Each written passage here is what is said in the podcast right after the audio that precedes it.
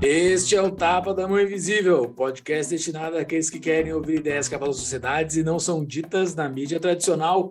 Bem-vindo, Paulo Fux.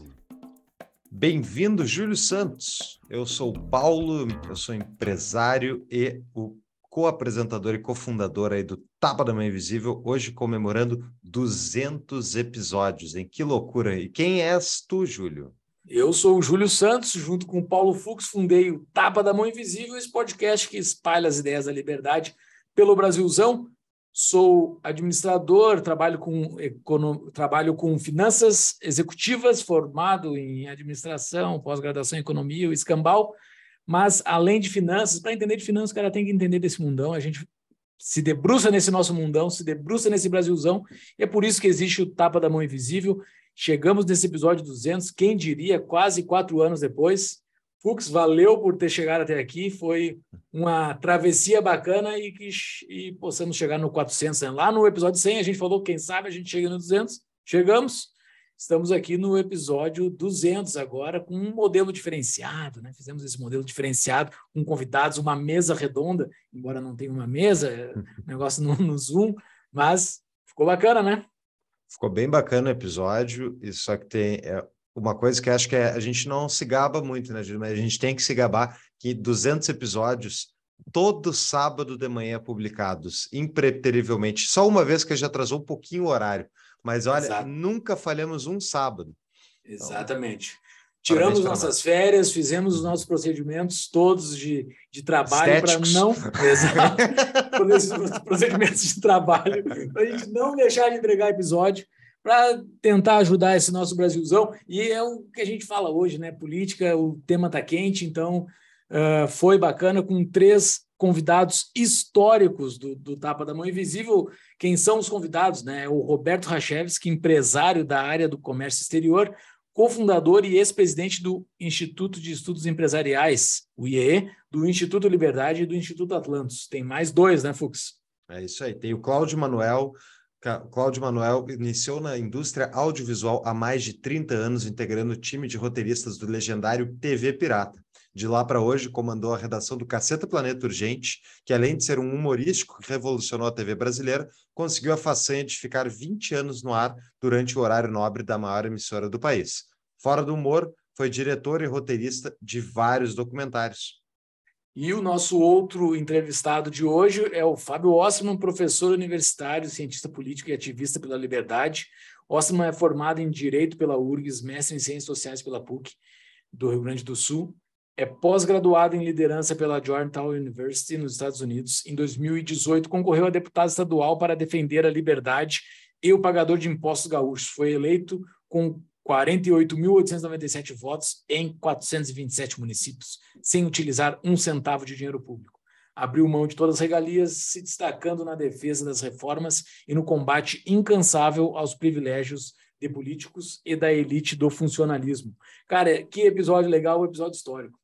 É isso aí. E esse episódio é trazido pela DBI Contabilidade, contabilidade que ajuda você a iniciar o seu negócio no Brasil. Você tem um negócio, procura a DBI. Eles são a contabilidade do Tapa, que tem uma promoção de quatro meses de isenção de honorários para quem é ouvinte do Tapa. É só falar Tapa para eles que ganha quatro meses de isenção e abertura gratuita da sua empresa. Exato. E tem chegado bastante gente lá. Tem, é. tem chegado bastante gente lá que nos ouve, procura a DBI, eles atendem pessoas de qualquer canto do Brasil, então, embora eles sejam sediados em Porto Alegre, pode qualquer pessoa de qualquer canto do Brasil entrar em contato com eles para fazer business, os caras são bons. Arroba DBI Contabilidade no Instagram, eles têm o site DBI Contabilidade, ou no nosso site tapadomainvisível.com.br barra DBI, tem a entrevista com um dos sócios. Exatamente. Uh, e além disso, né, pessoal, vocês que já ouviram os 200 episódios do Tapa, ou que já ouviu 25%, né, Fux? Que ouviu 50% do Tapa. Cinquentinho. É, exato. Assim, ó, não faz um apoio para o Tapa, não faz uma contribuição para que nós possamos espalhar as ideias da liberdade, pô, vamos lá, pessoal, vai no nosso apoia apoia.se barra Taba da Mão Invisível. Não é só uma, uma ajuda para espalhar as ideias da liberdade, você também recebe um acesso ao nosso grupo de Discord, onde a gente fica durante a semana toda conversando sobre vários assuntos que envolvem a liberdade com os nossos apoiadores. São quase 200 apoiadores lá falando sobre a liberdade e o dia a dia desse nosso mundão. É isso aí. Sol, vamos para o episódio então. Então, Fux, chegamos no episódio 200, cara. Incrivelmente, depois de quase quatro anos, nós chegamos no episódio 200. E para fazer um episódio bem diferente do que a gente já fez nesses outros 199 episódios, a gente chamou três pessoas que foram importantíssimas durante o nosso, durante o nosso histórico, né?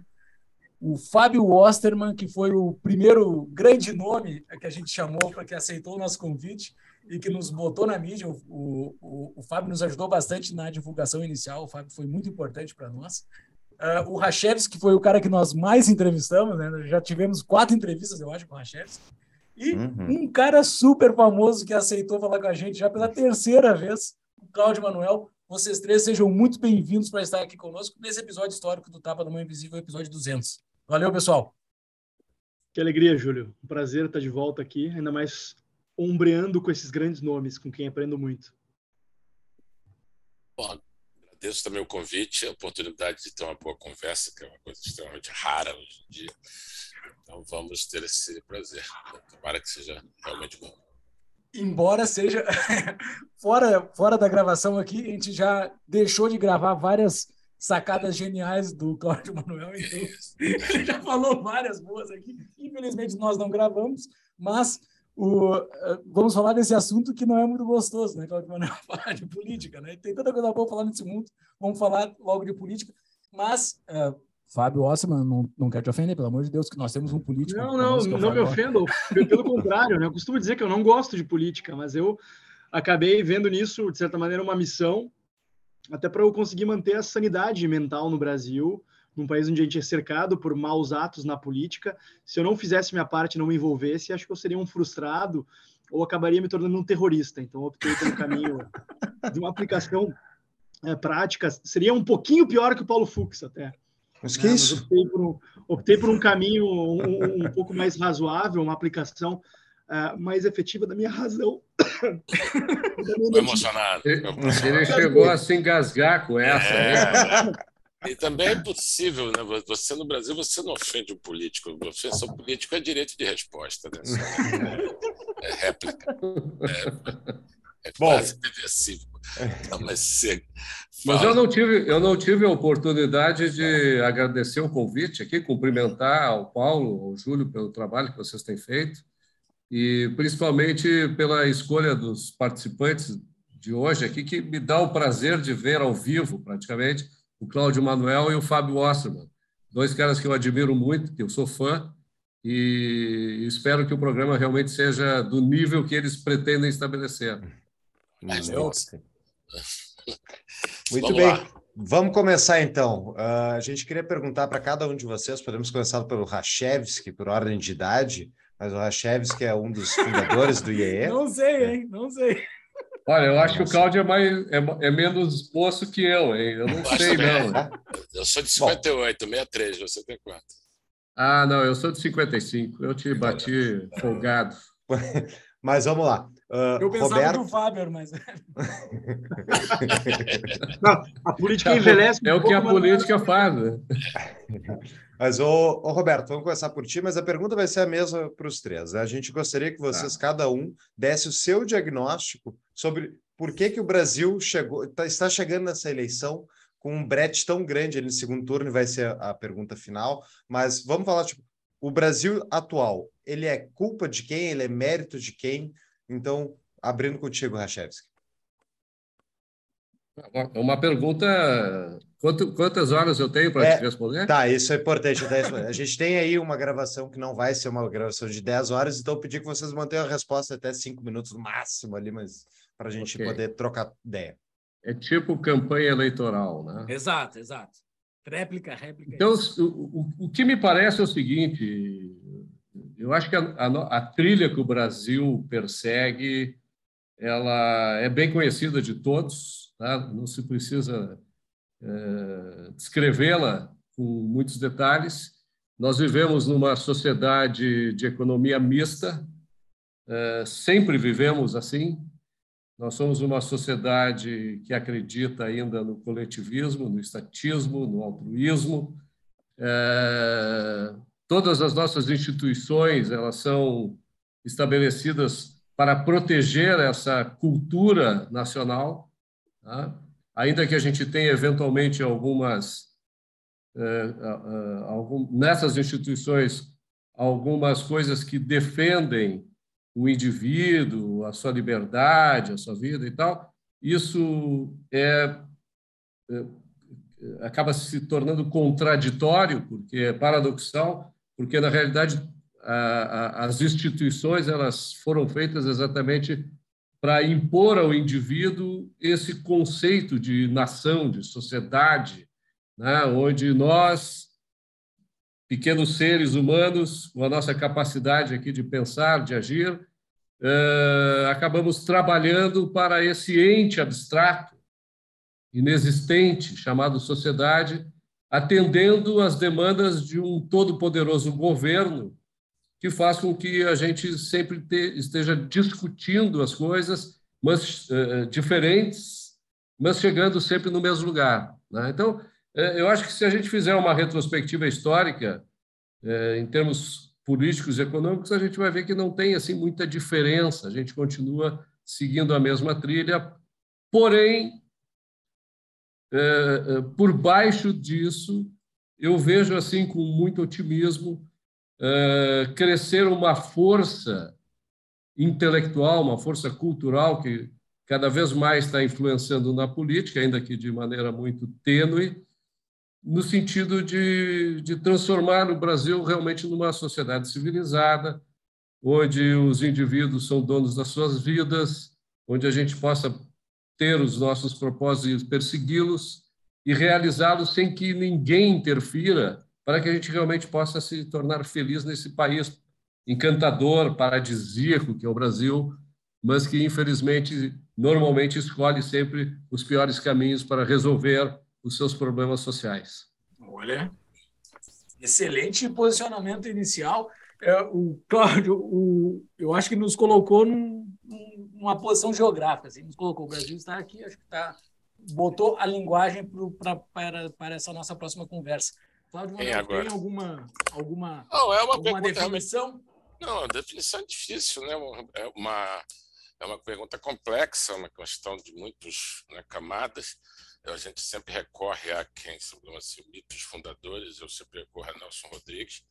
Eu acho que tem uma definição do que ela subdesenvolvimento não se improvisa, trabalho de séculos. Isso é uma construção nossa, nossa. O que não construímos, nós construímos todo dia. Essa desconstrução, assim. A gente tem várias coisas né, na história, várias particularidades. A gente foi a única experiência colonial, que é onde você tem a corte se transfere com toda uma burocracia, com toda uma criação de direitos, de especialidades e tudo. E a gente tem uma discussão perdida no Brasil, não sou tão otimista é, quanto o Roberto, da questão do gasto público, que é só, obviamente, é, o, o, o pus desse, desse é, organismo, digamos assim, é, adoecido há muito tempo.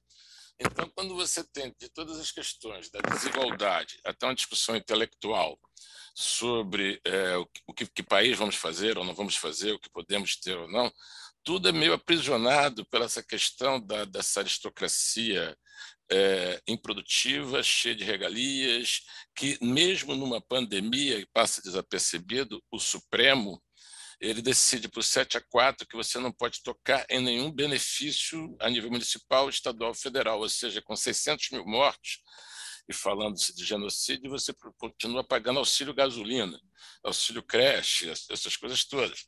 Então, você, no meio agora da pandemia, saiu uma matéria da Folha de São Paulo que você tem 8 mil juízes e desembargadores ganhando acima de 100 mil reais. Você não tem 8 mil jogadores de futebol que ganham isso. Você não tem 8 mil fanqueiros, influencers.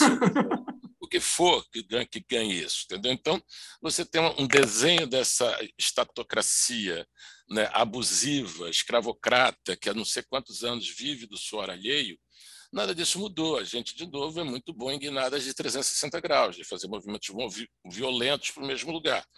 E eu sou menos otimista porque a gente teve aí uma ruptura nessa curva lenta né, que a gente viu desde a redemocratização, que foi a eleição de 2018, que tem vários fatores, a coisa do antipetismo, a coisa do, do né, um governo que foi posto para fora pelos seus comportamentos, digamos assim, né, abusivos em relação a tudo, a falsificação de dados de macroeconomia, a níveis de desemprego, cacete. Quando você vê um outro um outro movimento que seria o oposto, você, o resultado disso, nós devemos ser, o único país do mundo que está refém entre dois populismos. Então, agora a gente tem, geralmente você tem uma força populista e uma força que quer ser regeneradora em relação a isso. A nossa força regeneradora hoje chama terceira via, que é algo que tem em torno de 2%, 3%, sei lá o que é. Então, por que que a gente vinha ali de uma esperança de uma coisa intelectual que estava crescendo em nome do indivíduo, cacete, que tinha uma representação ali de alguns apoios, vamos dizer, civilizatórios desse processo de ruptura é, personificada pelo mito, que é um cara, obviamente, tosco, religioso, iletrado, de pouquíssimos recursos intelectuais. Você tinha tanto Paulo Guedes quanto Moro que dava um negócio assim, pô, vamos ver o que vem dali. Você nunca tinha tido um, um alguém numa posição de super-ministro com um discurso liberal, desde o Roberto Campos, desde o Godin, e foram muito passageiros. Só que o Guedes foi mais passageiro ainda, ele não era nem passageiro, ele estava preso dentro do porta-mala, entendeu? Então, assim, e seguiu esse troço desembestado aí, e a gente tem uma situação aí que a gente passou, não sei quantos meses, o Lula falando que ia furar o teto de gastos, mas não precisou que o Bolsonaro fez isso por ele. Então, assim, então nós estamos meio entre isso, entendeu? Entre uma coisa, qual, qual, é o perigo maior, entendeu? É um cara que fica falando o tempo todo aí das suas coisas, das suas rupturas, não sei o quê, ou um cara que já falou disso também, que é o controle social da mídia, que toda hora que todo mundo fala assim, não, mas, mas assim, o Lula não vai fazer nada disso, não. Ou seja, a melhor coisa que você tem que dizer ao do Lula é que ele está mentindo. Então, assim, isso é o maior elogio que você pode fazer. Então, entre essas duas é, situações, né, a gente tem ainda coisas muito complicadas para a questão do indivíduo. Quando você tem 11 monocracias extremamente muito bem pagas e atuantes, para definir o que você sabe quem entra na tua casa porque você falou mal de um, de um juiz ou porque você entendeu você ter opinião merda do Brasil passou a ser o delito mais grave possível, entendeu? E não tem, não, não é proibido ter uma opinião ruim, entendeu? Assim, então você tem é, algumas coisas aí que são intranquilizadoras e tem algumas coisas que nos levaram de volta, na melhor das hipóteses, ao mesmo lugar, só que com a pandemia e um, um, chute no balde das contas públicas aí que eu sei lá quem vai dar. Desculpe, falei para caramba vocês. Excelente. Muito, muito bom ponto. Vai lá, o, o meu deputado. O que, que tu acha Não, disso tudo? Essas duas feras deram duas excelentes mini palestras aí, trazendo um pano geral sobre o, o, o estado das coisas atual.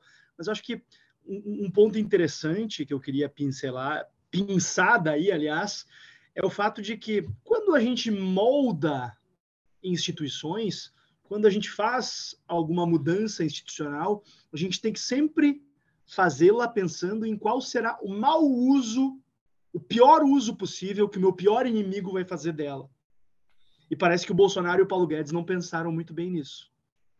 É, eu realmente espero que o Lula não se eleja, já adiantando uma das que eu sei que vai ser das perguntas que eles vão fazer. Eu realmente espero que o Lula não se eleja, porque se o Lula se eleger, ele vai ter um prato cheio para poder é, destruir as bases do nosso da nossa relativa estabilidade econômica porque, porque o Bolsonaro e o Paulo Guedes fizeram o favor de entregar para ele praticamente prontas medidas populistas absurdas e que a gente considerava inimagináveis uns tempos atrás, como a flexibilização da possibilidade de se fazer gastos assistenciais, no, se criar novos gastos assistenciais em pleno período de campanha, como a possibilidade de se flexibilizar o teto de gastos, como a possibilidade de, em plena discussão do orçamento na Câmara dos Deputados, se criar um orçamento secreto, que é uma nova forma de se corromper o parlamento.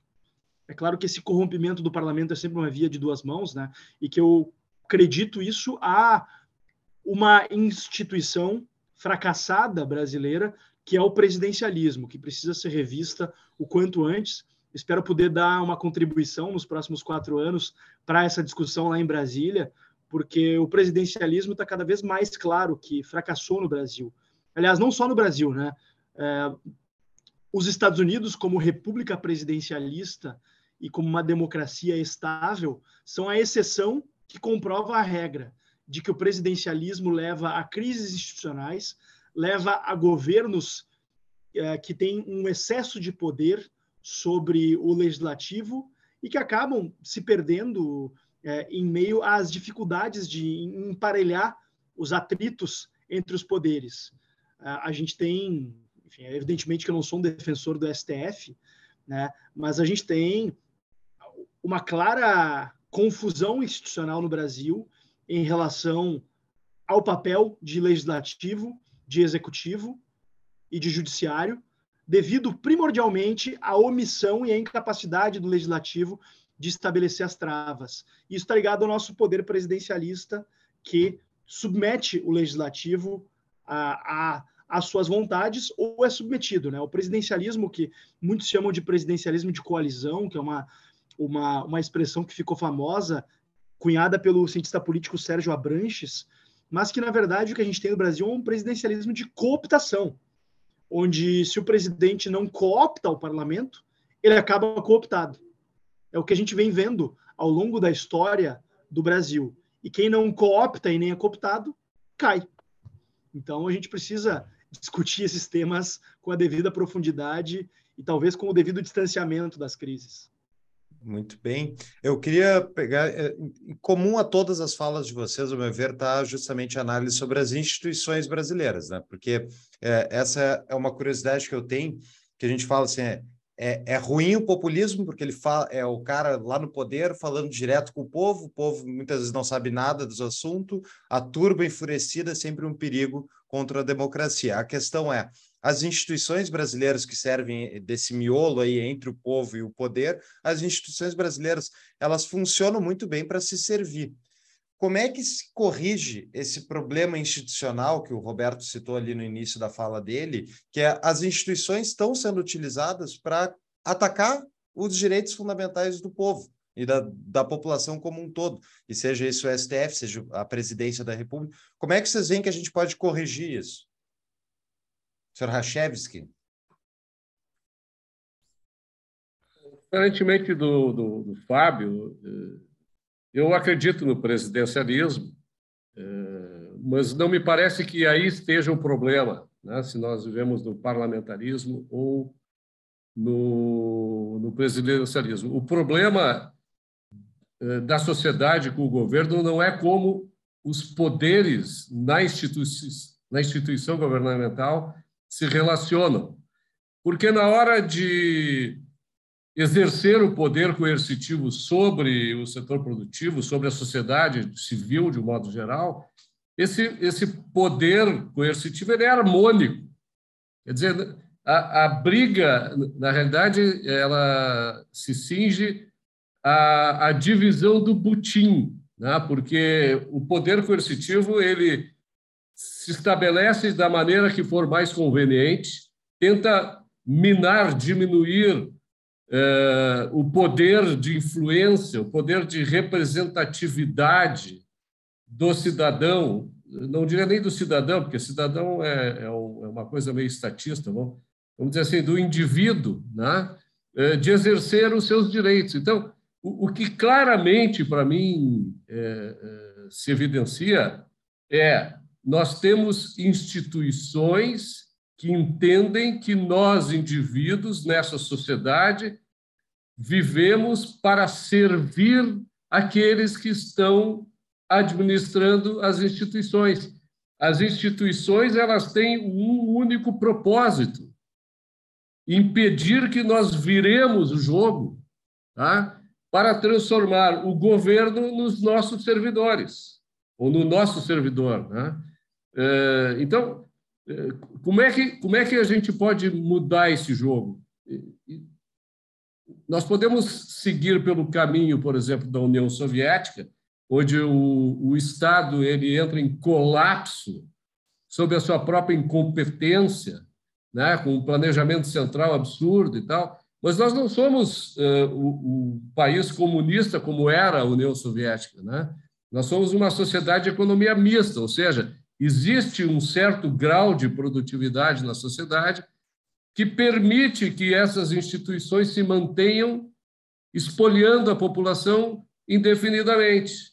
Eu até uh, uh, sou, não gosto muito daquela campanha do Dia da Liberdade dos Impostos, né? as pessoas estabelecem, não, no dia 20 de junho, é, a partir do dia 20 de junho, nós estamos livres dos impostos. Não, nós estamos livres dos impostos, coisa nenhuma. Né? Os impostos, eles continuam, nós, indivíduos, somos espoliados pelo Estado, e como não é vai entrar em colapso... É uma simplificação que faz, é? até para explicar para o nosso ouvinte, é uma simplificação que faz querendo é, representar é uma, é uma... uma, quantia proporcional do ano, é, que é o equivalente a mais ou menos o que se paga de impostos. Né? É, eu, eu preferiria que a gente discutisse o abuso dos impostos todos os dias, e não apenas num dia do ano, porque todos os dias 40% do que a gente produz é retirado na forma de impostos. Né? Então, é, eu acho que isso é uma discussão que tem que ser diária. E na realidade, essa, essa moderação que a gente tem no enfrentamento dessa coisa absolutamente imoral, que é essa relação que nós temos com o governo, é, ela precisa passar por uma mudança de mentalidade, mentalidade da sociedade. A sociedade precisa melhorar as instituições através de um processo de aculturamento, através de um processo de educação, é, de criação de, de indivíduos que nos representem nesse sistema, como é o caso do Fábio Osterman, né? É, que, que venham a mudar esse jogo, as regras desse jogo, que transforma o jogo numa luta absolutamente desigual, né? uma luta de soma zero. Tá? Então, ou, ou nós vamos entrar em colapso, como a gente está vendo a Argentina, de certa maneira, eh, vivendo, ou a Venezuela, né, como viveu a União Soviética, como viveu a China, enfim, eh, ou nós vamos mudar paulatinamente, gradativamente, a, a, partir das novas gerações, porque as gerações passadas não, não, não têm força para isso, nem intelectual, nem física né, para fazer, nem eh, demográfica para fazer. Então, apesar da nossa educação, apesar de, de todos os problemas que nós temos, é visível que surge, que cresce geometricamente uma nova mentalidade no Brasil, que ainda é um núcleo pequeno, porque é recente, mas que deve, ao longo do tempo, fazer com que a gente possa declarar a nossa independência né? É, é, desse governo mastodôntico, espoliador, e moral que a gente tem. Então, essa, essa é a minha visão, assim. É, é você, para mim, moderada. Você, você, é um otimista, eu acho. Não, claro. Acho, não, não, não, claro acho ótimo. Não, acho ótimo. Eu não acho otimismo ruim, não. Tanto que vem de ótimo e otimismo vem da mesma coisa. Mas o, o que eu que eu vejo assim um pouco assim dentro da questão aí das instituições eu acho que tudo é faz parte da, da dessa é, não compreensão que o nosso serviço público se confunde basicamente com se servir do público. Então, você está ali para estar para si mesmo. Você tem o 40% do PIB com investimento público, que é na berola de zero há, há, há muito tempo, explica tudo. Então, você tem uma, uma, uma, coisa que existe para existir, para se manter. Você tem, eu sempre falo isso, que quando você tinha lá a matriz e a colônia, e você Tiradentes foi esquartejado por causa da revolta do quinto dos infernos, nós já temos, já temos o dobro do quinto entendeu? Nós somos já, já temos dois quintos do inferno. Então você tem toda essa, essa, essa captura da, do que se produz em, em, em, prol de uma elite que é a verdadeira elite brasileira, aí está a concentração de renda, aí está a fábrica de desigualdade, e aí estavam algumas expressões que caíram em desmoralização, inclusive essa que eu citei, a fábrica de desigualdade, por atuação desse governo, como também o, o Mais Brasil e Menos Brasília. Brasília continua sendo a renda per capita maior do Brasil, que só isso é uma ofensa ao, ao, a quem produz, quem trabalha. Porque Brasília não planta um, pré, um, pé de alface, entendeu? E você tem a renda per capita exatamente que explica nossa, essa aristocracia estatal, essa, essa, essa quantidade de direitos, essa quantidade de gasto, que ele não é só grande e custoso, ele é ineficiente, ele é cruel, ele é escravocrata, ele precisa, para você dar um milhão e cacetada de, de atrasados de férias para um desembargador, você precisa de alguns milhares de escravos para ser arrecadados. Então, você tem uma coisa aqui que é abolicionista. Você está falando, você precisa libertar quem tem essa carga, essa cangalha para levar nas costas, que é sustentar isso essa inoperância, essa ineficiência, essa coisa que não entrega. Então, quando a gente fala de instituições, você está numa sinuca de bico, que você falar que você, digamos, essas instituições elas só são vilãs, você está fazendo de serviço a ideia, então, então o quê? Faz o quê? Bota o quê no lugar? Vai todo mundo para o pau, todo mundo compra um tacape, o que é que faz? Entendeu assim? Ou você também fica passando pano para um, várias contradições, onde a gente fica, caramba, como é que sai dessa? O que você, quando chega assim, no, vamos lá, dos três poderes, quando você chega no parlamento, a ideia de você é pensar um país ou discutir uma coisa é, macro dentro do, desse país, cara, acho que a última vez foi o plano real. Entendeu? Se todo mundo tá, tá ali para defender o cara, o caminhoneiro, o não sei o quê da Zona Franca de Manaus, não sei o quê, todo mundo ali é paroquial, numa, na melhor das hipóteses. E o colapso, ele, ele não é que ele está assim assim visível no horizonte, ele já acontece frequentemente no, no novo cangaço entendeu? Nessas, nessas o cara pega uma cidade de refém e prende a polícia, não sei por quê, porque o Estado não tem condições de confrontar isso. E um Estado caríssimo, um Estado porque você tem uma carga tributária da, da Escandinávia para morar para ter serviços de Uganda. A gente tem uma coisa filosoficamente no Brasil que também explica o Brasil, que é um desejo majoritário de uma população ativa, querendo ser o sonho de ser, de ser servidor público. Então, todo mundo quer fazer um concurso, tem várias pesquisas dizem que 60% da população, não sei o quê. Na minha época, de, tinha que ir para o Banco do Brasil, não sei o quê. Todo mundo quer ir para esse lugar onde você escapa do Brasil, onde você se aposenta diferente, onde você tem crédito diferente, onde você tem férias diferentes, onde você pode ter carro, gasolina, passagem, diabo, e isso é distribuído ali. Então, quando você coloca essa, essa, esses dois lugares, esse lugar aqui é difícil também ele perceber esse lugar aqui, porque ele sempre dependeu dele. Então, é o governo painho. Então, você tem assim: é o pai do povo, é a mãe do PAC, é todo mundo que é o Estado galã, né? o Estado protagonista que vai fazer tudo, né? que, vai, que vai fazer obra, vai dar emprego, tem pau grande, faz o cacete. E, na verdade, quando você é, é, vê mesmo, é um fracassaço, entendeu? A gente não entregou nada. Qualquer coisa que venha com a palavra público no Brasil não virá. E a, e a miséria brasileira pagou por isso, foi arrecadada nisso.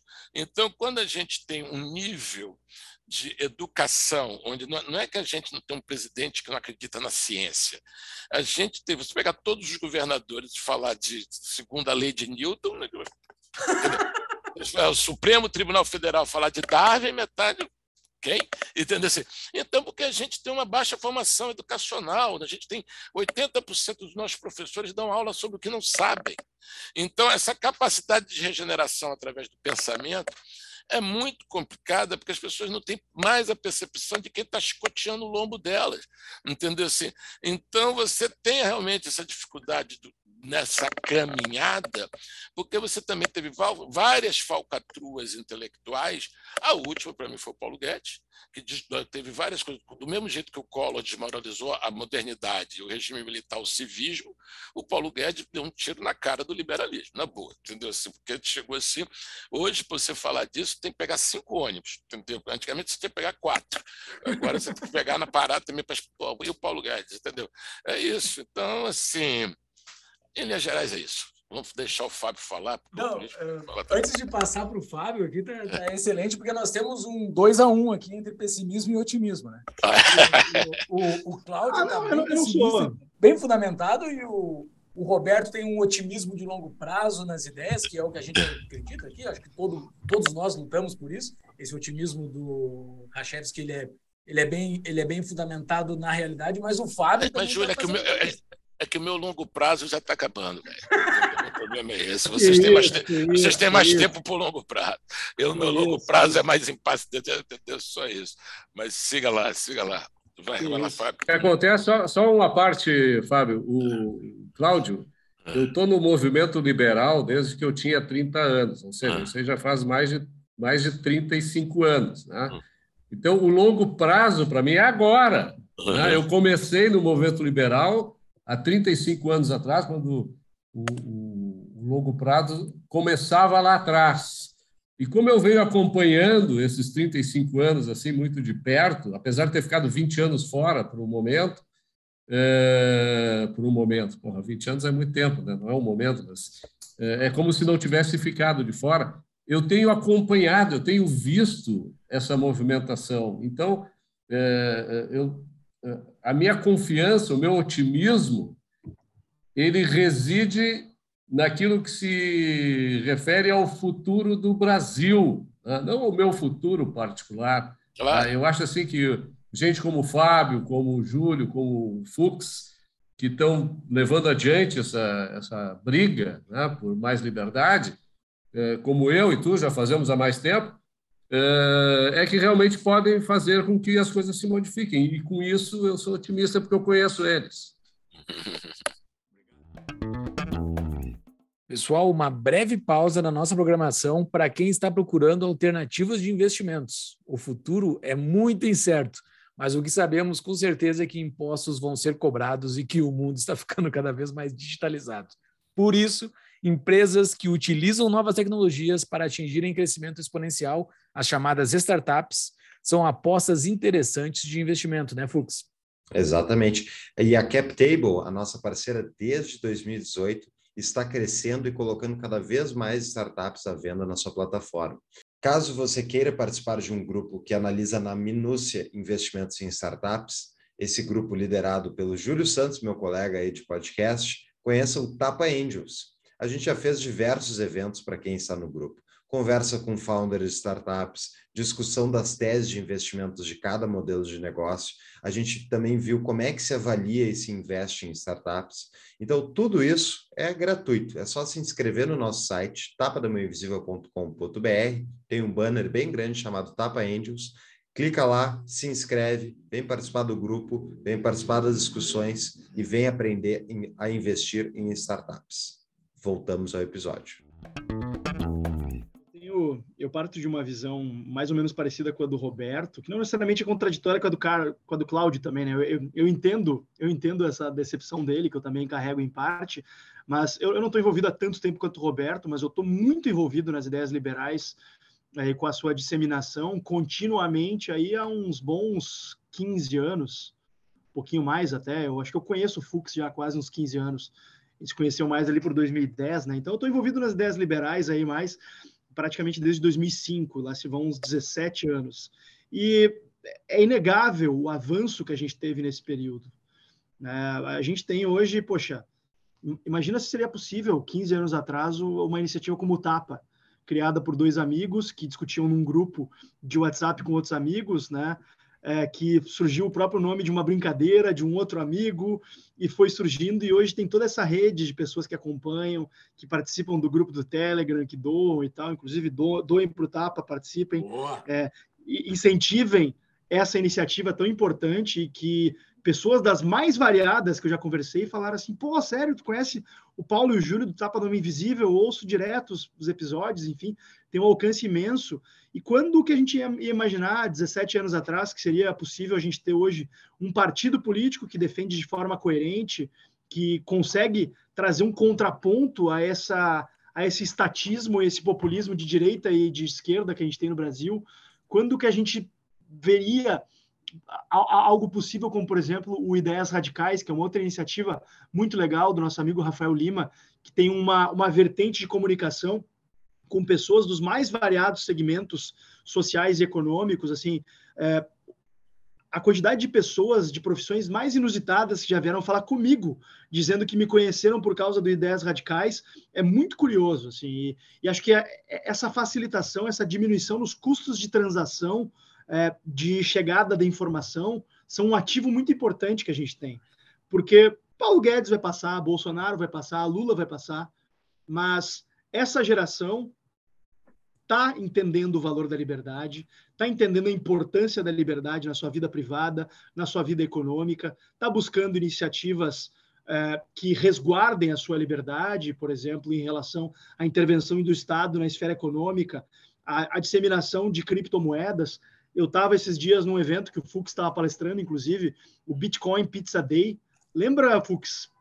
Uma gurizada, assim, gente de 18 anos, é, de 20, 20 e poucos, é, um pessoal interessado em saber algo que seria assim o, o cantinho do cantinho das ideias liberais, mas ainda assim conseguiu reunir numa noite fria em Porto Alegre, num domingo, ali, acho que deve ter tido, sei lá, umas 70, 80 pessoas, né? Esse tipo é. de coisa seria inimaginável alguns anos atrás. Então, acho que a gente tem motivos para ser otimista e motivos para acreditar que a mudança não só vai vir, como ela já está vindo.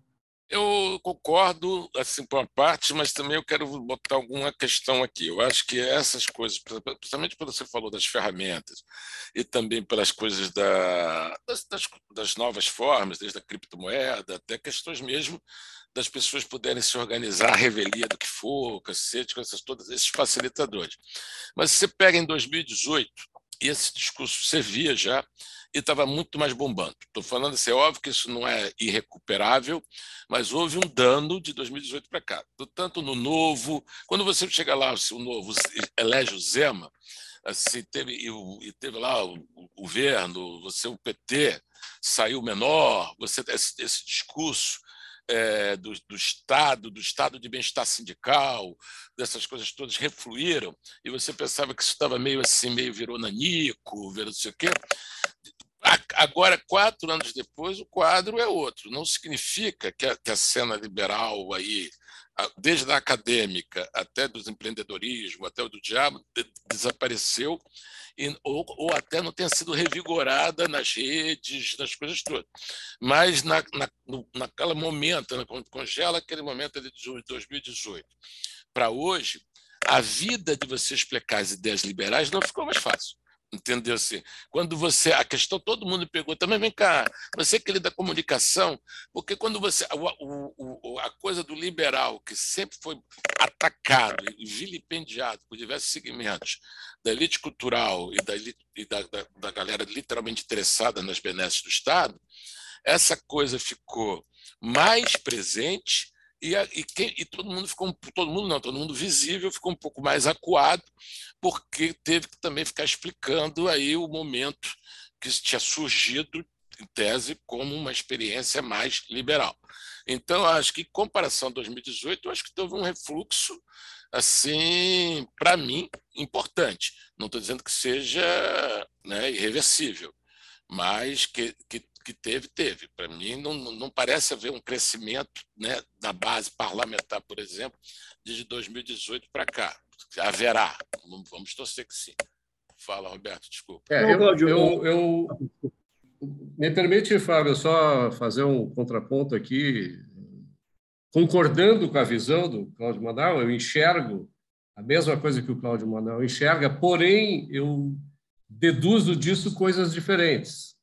É, é, é óbvio que se você tem um movimento novo, que é contra a cultura, que passa a ter alguma mínima relevância, as forças como o Salim Matar gosta de dizer, né, do establishment, é, quando percebem essa tentativa de infiltração, quase como um cavalo de Troia aí no, no, no sistema, é óbvio que há uma rejeição, que há uma contraposição. Né?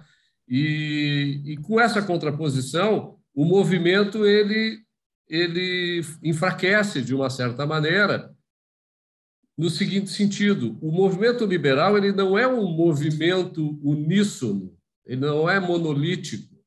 Ele é monolítico quando os liberais estavam contra a esquerda. Tá? Quando uh, parte do movimento liberal foi para parte do movimento liberal foi aberta uma oportunidade para se manifestar dentro do sistema político, dentro do poder, tá? É, e verificou, viu as dificuldades que há de enfrentar esse poder, é, houve realmente uma divisão. Tá? Então, se tornaram evidentes as, as diferenças que aqueles que vivem o movimento liberal já conheciam, tá? porque o movimento liberal ele, ele é formado de diversas linhas ideológicas, ele não é monolítico. Então, é, quando um Paulo Guedes, que, que eu sempre digo que é o meu socialista preferido, né?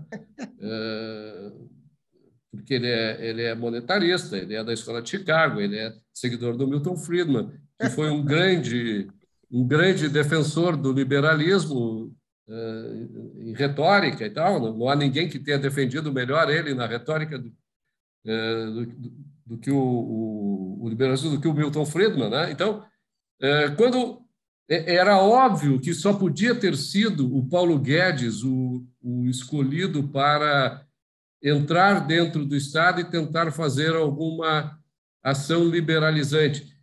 Por quê? Porque o Paulo Guedes é, é, defende as ideias mais socialistas dentro do movimento liberal. Quer dizer, ele aceita uma série de intervenções estatais, desde a moeda até a distribuição de renda forçada, tá? que liberais mais radicais como eu, por exemplo, não aceitam de maneira alguma. Então, eu acho assim, aqui, o que nós estamos vendo é, um, é uma espécie de iceberg do movimento liberal, colocando um pouco a sua cabecinha de fora do, do oceano, tá? para participar do jogo uh, de superfície da política. Tá? Uh, e exatamente essa parte que, apa que apareceu é essa, porque não poderia ser outra. Né? O movimento liberal mais radical, o que defende mais os direitos individuais, uh, mais extremista, né? esse se chegou no poder, saiu logo. Né? Várias pessoas deixaram o governo no primeiro ano. Né? Por quê? Porque viram que estava entrando uma fria. Né? Então, é, é, eu acho assim, ó, avançamos. Isso aqui não é um, um, um, vetor crescente constante, é uma montanha russa, né? Tem hora que tu sobe, tem hora que tu desce. O importante é tu estar tá sempre indo para cima, né? sempre tentando avançar na direção da tomada do poder, tá? para destituir do governo o poder sobre a vida das pessoas e dar ao, ao governo exatamente aquilo que é a sua função, que é proteger a vida, a liberdade, a propriedade e o direito à busca da felicidade dos indivíduos. É... Essa é a minha visão, entende? Eh, dinâmica das relações políticas que a gente pode perceber atualmente. Tem várias perguntas, mas vou deixar o Fábio comentar e depois eu puxo. Fala, Fábio. Eu acho que, sem dúvidas, eh, concordando parcialmente com o Cláudio, sem dúvidas a gente perdeu em 2018 uma janela de oportunidades de implementar uma mudança liberal concreta e, digamos assim, que fosse mais do que simplesmente um voo de galinha, é, com a eleição do Bolsonaro, que surfou no, no, no, ápice das ideias liberais como uma alternativa e que na prática entregou muito pouco. Mas eu acho que esses quatro anos permitiram que a gente também é, consolidasse um pouco mais é, algumas instituições, é, como o próprio Novo, e vão permitir que a gente aumente a nossa representação na Câmara. Não vão, claro, permitir que a gente aumente como a gente imaginava que a gente aumentaria, né, depois de 2018. Em 2018, quando o Novo elegeu oito deputados federais, a gente imaginava, bom, agora, se com o pouco de história que a gente tinha, a gente conseguiu eleger oito, em 2022 a gente vai eleger muito mais. Hoje o partido mira aí em dobrar a bancada, quem sabe, né, se dobrar, a gente vai dar certamente, vai ter motivos para comemorar diante de todo, todo esse essa crise que se impôs sobre as nossas ideias, inclusive uma crise de identidade é, diante dos desafios do bolsonarismo, né, e essa é, permanente tentação de fazer parte de um governo inerentemente autoritário, que é o governo Bolsonaro, um governo antiliberal, é, e que acabou atraindo alguns nomes é, importantíssimos desse nosso movimento liberal mais recente, é, mas que também é, oferecia um contraponto ao autoritarismo de esquerda, que eu sigo achando ainda pior. Né? Então, é, eu tenho, tal, tal, talvez até, enfim, porque é, de certa maneira, o que me mantém lutando aqui no dia a dia e enfrentando essa barra de estar na política tentando fazer diferença, mas eu acho que a gente tem sim motivos para seguir otimistas e achar que, é, mesmo diante de todo todo esse, esse caos aí fora, a gente tem bons motivos. E ontem, por exemplo, a gente teve a primeira vez que os. Eu não quero ficar fazendo também propaganda do novo, mas é evidente que o novo é a maior representação política é, das ideias liberais hoje é, dentro do nosso sistema político. Né? Ontem a gente teve, por exemplo, um momento ontem, eu estou falando aqui do dia 7 de agosto, domingo, onde teve os, os primeiros debates ao governo do Estado em que o Novo teve a possibilidade de participar em todos os estados que tem candidato. Então, isso é um momento histórico. Né? Claro que o tempo vai dizer é, qual vai ter sido o impacto disso, mas eu acho que a gente tem sim motivos para acreditar que o horizonte nos oferece é, um certo otimismo. Só antes de fazer as perguntas, coisas que, eu, que a questão eu até fiz parte, colaborei, fui na campanha do Zema, tinha esperança, mas eu sou assim muito crítico em relação ao novo hoje. Eu acho que as ideias liberais ficaram em segundo plano para mostrar uma ideia de como se faz um partido limpinho. Que eu acho bacana ter um partido limpinho, mas eu acho que a gente saiu um pouco da, da primeira cena da discussão para ficar discutindo coisas muito internas, muito de grêmio, muito e muito menos protagonista da pauta das ideias. Eu também queria discutir essa coisa. Eu não sou um extremista liberal, porque eu acho que o extremista liberal ou extremista qualquer coisa, ele é basicamente uma discussão muito acadêmica. As pessoas não pegam isso, as pessoas não estão um pouco incomodadas o que é.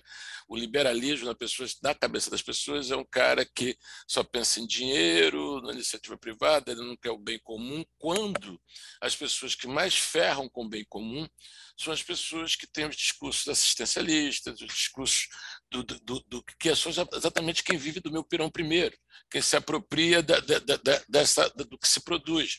Então, eu acho que tem certas discussões, até que eu que eu tentei levar alguns desses expoentes, né, com o Van Hatten, o Kim, não sei o quê, eu acho que tem certas coisas que são muito mais fáceis de entendimento com a massa é, eleitoral, que o Collor pegou isso muito bem, que era o negócio do Marajá, que eu falo sempre a reforma dos privilégios. Porque a reforma, você, você em vez de ficar falando de conceitos muito vagos, que é ah, o que a, a, intervenção do Estado, o que outra coisa, o que a gente evoluiu muito pouco foi a questão do gasto público. Você citou o Salim, que é um cara que eu conheço e respeito, mas foi uma das fontes de decepção. O, o Salim entregou menos que um café da manhã do Pedro Malan? Assim, em termos de redesenho do Estado, em termos de atuar basicamente na, na coisa da desestatização, que foi criada uma coisa à parte, solene, só para ali, e não aconteceu nada. Então, assim, quando a questão do gasto público, que é muito vital, eu acho que a gente tem que traduzir, ainda mais quando teve a pandemia, ainda mais quando se estoura totalmente esse troço, porque, é, obviamente, é, esses mecanismos que o Estado cria são de concentração de renda. Quando você vai vendo que nem, uma nem numa pandemia você parou de pagar auxílio vestuário, você parou de pagar auxílio moradia, auxílio, auxílio moradia para ganhar 40 mil reais. Entendeu assim? Quando você tem um.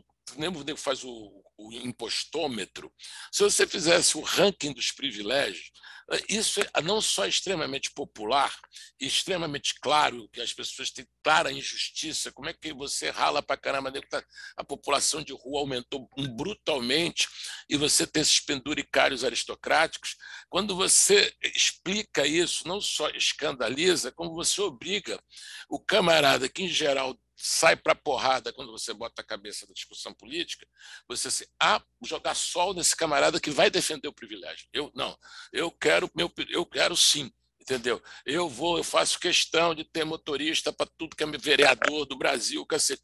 Então, você tem que jogar uma discussão sobre isso de um jeito também mais galvanizante e mais macro do que ficar discutindo às vezes, porque eu sempre falo isso um pouco assim, cara, o negócio do o, o, o, tal das ideias socialistas, das ideias comunistas, das ideias coletivistas, elas são ideias, elas nasceram dentro de departamentos, tem endereço, é na, na, Universidade de Berlim, você vai lá no escritório do Marx, isso aqui.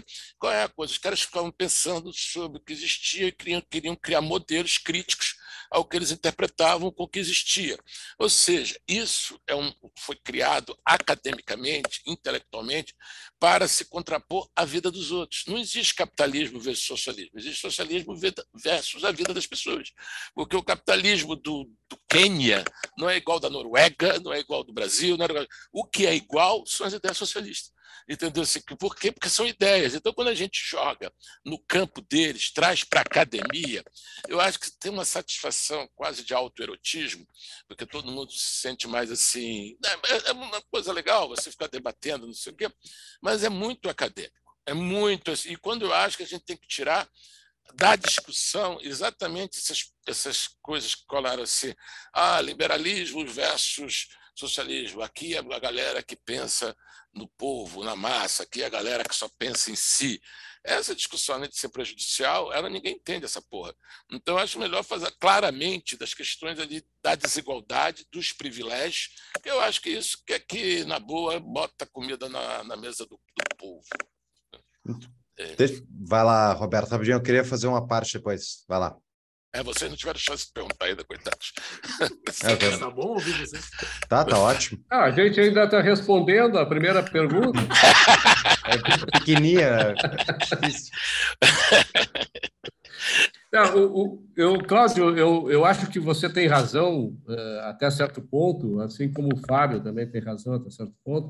Uh, e eu queria dar o contraponto aqui, porque se a gente começar a falar a mesma coisa, não vai ter é, graça. É claro. Então, é, em primeiro lugar, eu, eu acho, eu, eu, eu, eu discordo do Fábio no sentido de que nós perdemos uma oportunidade. Eu acho que nós não perdemos oportunidade nenhuma, essa oportunidade nunca existiu. Ah, o, o, estabelecer um processo, um projeto liberal dentro do governo Bolsonaro, isso eu escrevi muito antes mesmo dele ser eleito no primeiro, no primeiro turno, é, é um, era um era muito mais um wishful thinking, né? um desejo, um capricho dos liberais do que propriamente de um fato que seria concreto. Tanto é que ele não, ele não evoluiu, é, a não ser num ponto específico que eu acho que vem em favor do que o Cláudio está colocando, que é o seguinte: a única lei realmente interessante que surgiu, no meu modo de entender, é, de longo prazo, tá? para fazer com que nós, indivíduos, nós, os, os trabalhadores, os empresários, tal, possamos viver um pouco melhor nesse país, é a lei de liberdade econômica. Tá? É a única lei nitidamente liberal. Porém, é, é um convite para as, as pessoas empreenderem tá?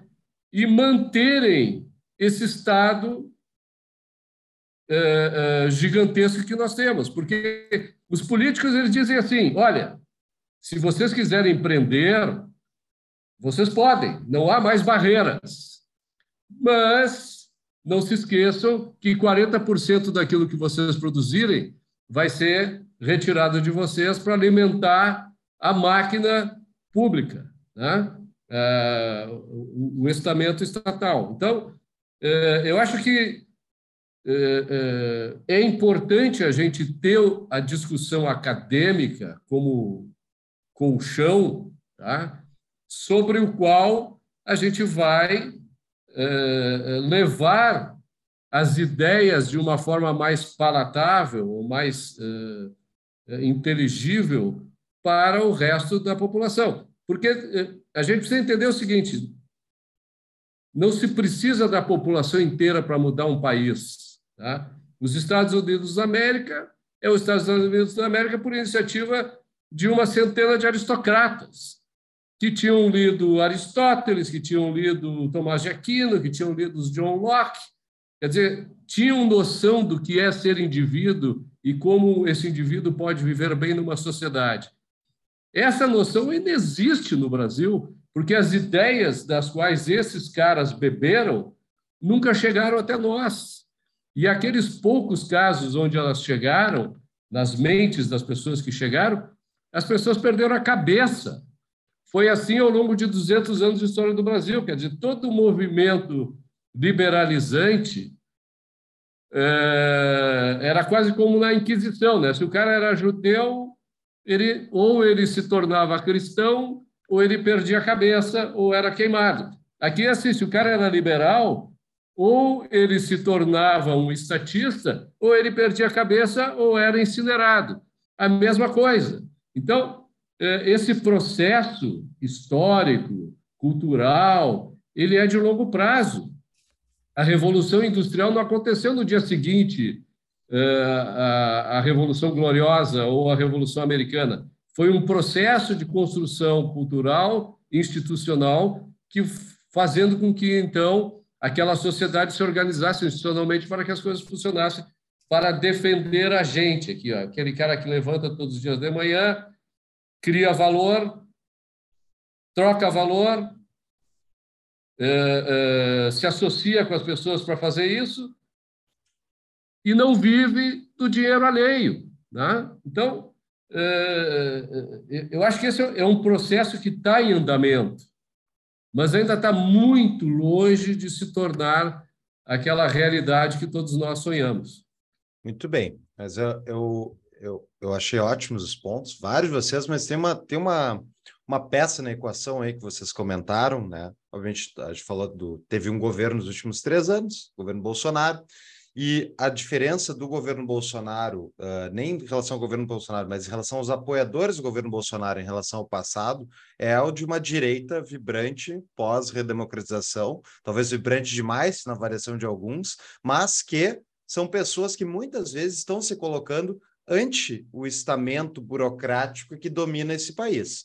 E essas Sim. mesmas pessoas, e o próprio governo Bolsonaro, que eu discordo que a lei de liberdade econômica foi a única coisa boa, eu acho que, por exemplo, a lei de saneamento básico que eles fizeram foi boa, a reforma da Previdência foi razoável, o Bolsonaro, se o Bolsonaro tivesse empenhado, deveria ter sido muito melhor, mas... A Previdência, mas a Previdência foi quase do Temer, né? Pô? É, tá, é, ok, beleza, põe para o hum, Temer, mas o ponto é, uh, a, minha reforma é... da Previdência não existiu, né? A reforma liberal da Previdência é aquela não, que é, privatiza. É, Sim, mas, assim, mas não era tá, liberal, tá, mas não viria liberal. E capitalismo. Mas, mas não viria mas, liberal. Não, não vai liberal. vir. Exato, tá, mas foi, olha só. Foi a reforma possível a é. partir tá. de um governo antiliberal que sabotou é. a própria reforma, abrindo tá, é, então. Pera, na tá, educação da segurança pública. Deixa eu perguntar para vocês. Aí que tá a questão. Uh, vocês estavam criticando o Guedes antes. Não tem, vocês acham que não tem nenhum efeito positivo? O Guedes, como ministro da Fazenda, o próprio Bolsonaro, de vez em quando, só é, é para nós não importa, mas para a média do público ele falar: será que a gente não tinha que privatizar mesmo a Petrobras? Será que isso não teve efeito nenhum? Será que não teve efeito nenhum para as ideias da liberdade o presidente não defender lockdown?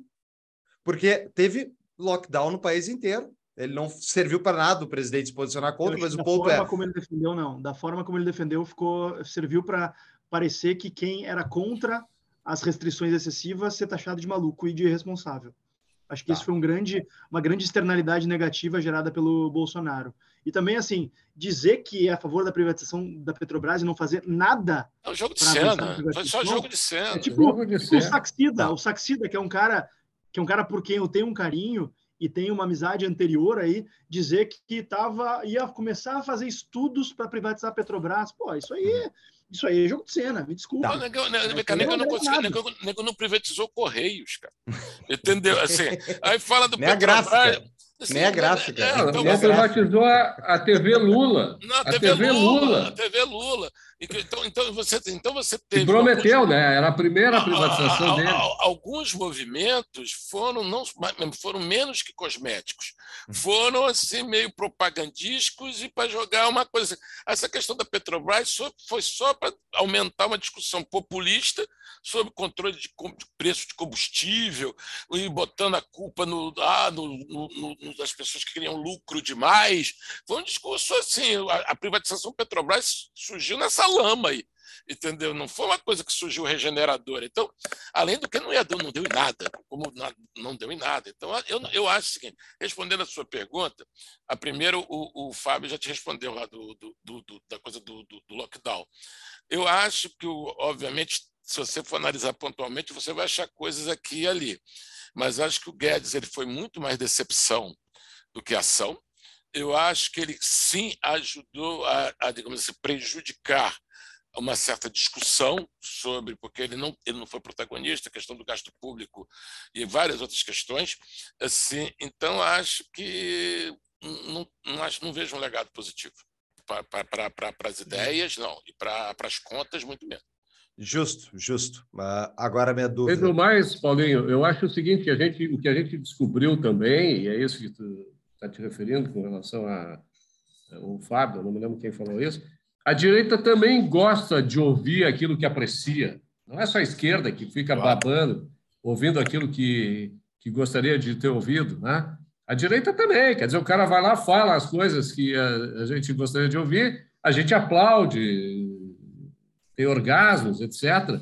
Mas quando vai ver a realidade, porra, não aconteceu nada, né? Ah, justo, eu vivo justo. pela realidade. Muito bem, como bom objetivista, mas vamos lá. Uh, nesse cenário, pergunta de patrão, nesse cenário político momentâneo do Brasil que a gente está, qual, qual avaliação vocês fazem sobre as pessoas e grupos do movimento liberal, MBL, a ala moedista do Novo, o Livres, que tem representante aqui, que se colocaram como oposição sistemática ao Bolsonaro? É uma estratégia política válida? Pergunta do nosso patrão Gerson. Isso. Bom, eu, eu, eu vou começar a ser respondendo de, de, de ouvinte, né? Porque eu, do que chegou a mim, obviamente que o especialista pode pegar assim, assim. Eu acho muito complicado você não ser uma oposição ao Bolsonaro entendeu? O Bolsonaro ele dificultou muito a vida de quem que teria de uma certa forma ser uma coisa de apoio, porque ele tem medievalismos e coisas, um estrionismo que é incompatível com você ter cognitividade. Entendeu? É difícil você é, ficar ali do lado, então você tem é, é esse complicador de cara. Qual era o resto da pergunta? Se alguém pode responder, que só me lembro não, é, é, isso, é, é, sobre o posicionamento anti. Ah, quanto à questão dos, dos, outros, assim, MBL, tá? teve dificuldades. O, o, a questão do André Duval foi um tiro na cara foda, e eu não sei como é que vai ser a performance deles adiante, porque tem essa dificuldade. O novo, para mim, eu já falei um pouco, acho que o novo tem uma questão de identidade danada, porque essa coisa que eu vou ser o PT da, da, da direita, que eu, eu não faço aliança, eu não sei o quê. Eu acho que o desempenho de 2020 foi muito complicado. Você tem, por exemplo, o governo, o segundo estado do país, você não ter conseguido lançar quase nenhum candidato a prefeito, você não teve essa ação eleitoral. A questão do fundo partidário eu acho importante, mas já está beirando a ingenuidade, porque virou o grande é, bandeira do partido é nós não usamos dinheiro público, tá? Mas a questão muito maior do gasto público não é quanto cada deputado gasta no seu gabinete. É interessante como exemplo, mas não é efetivo como discussão.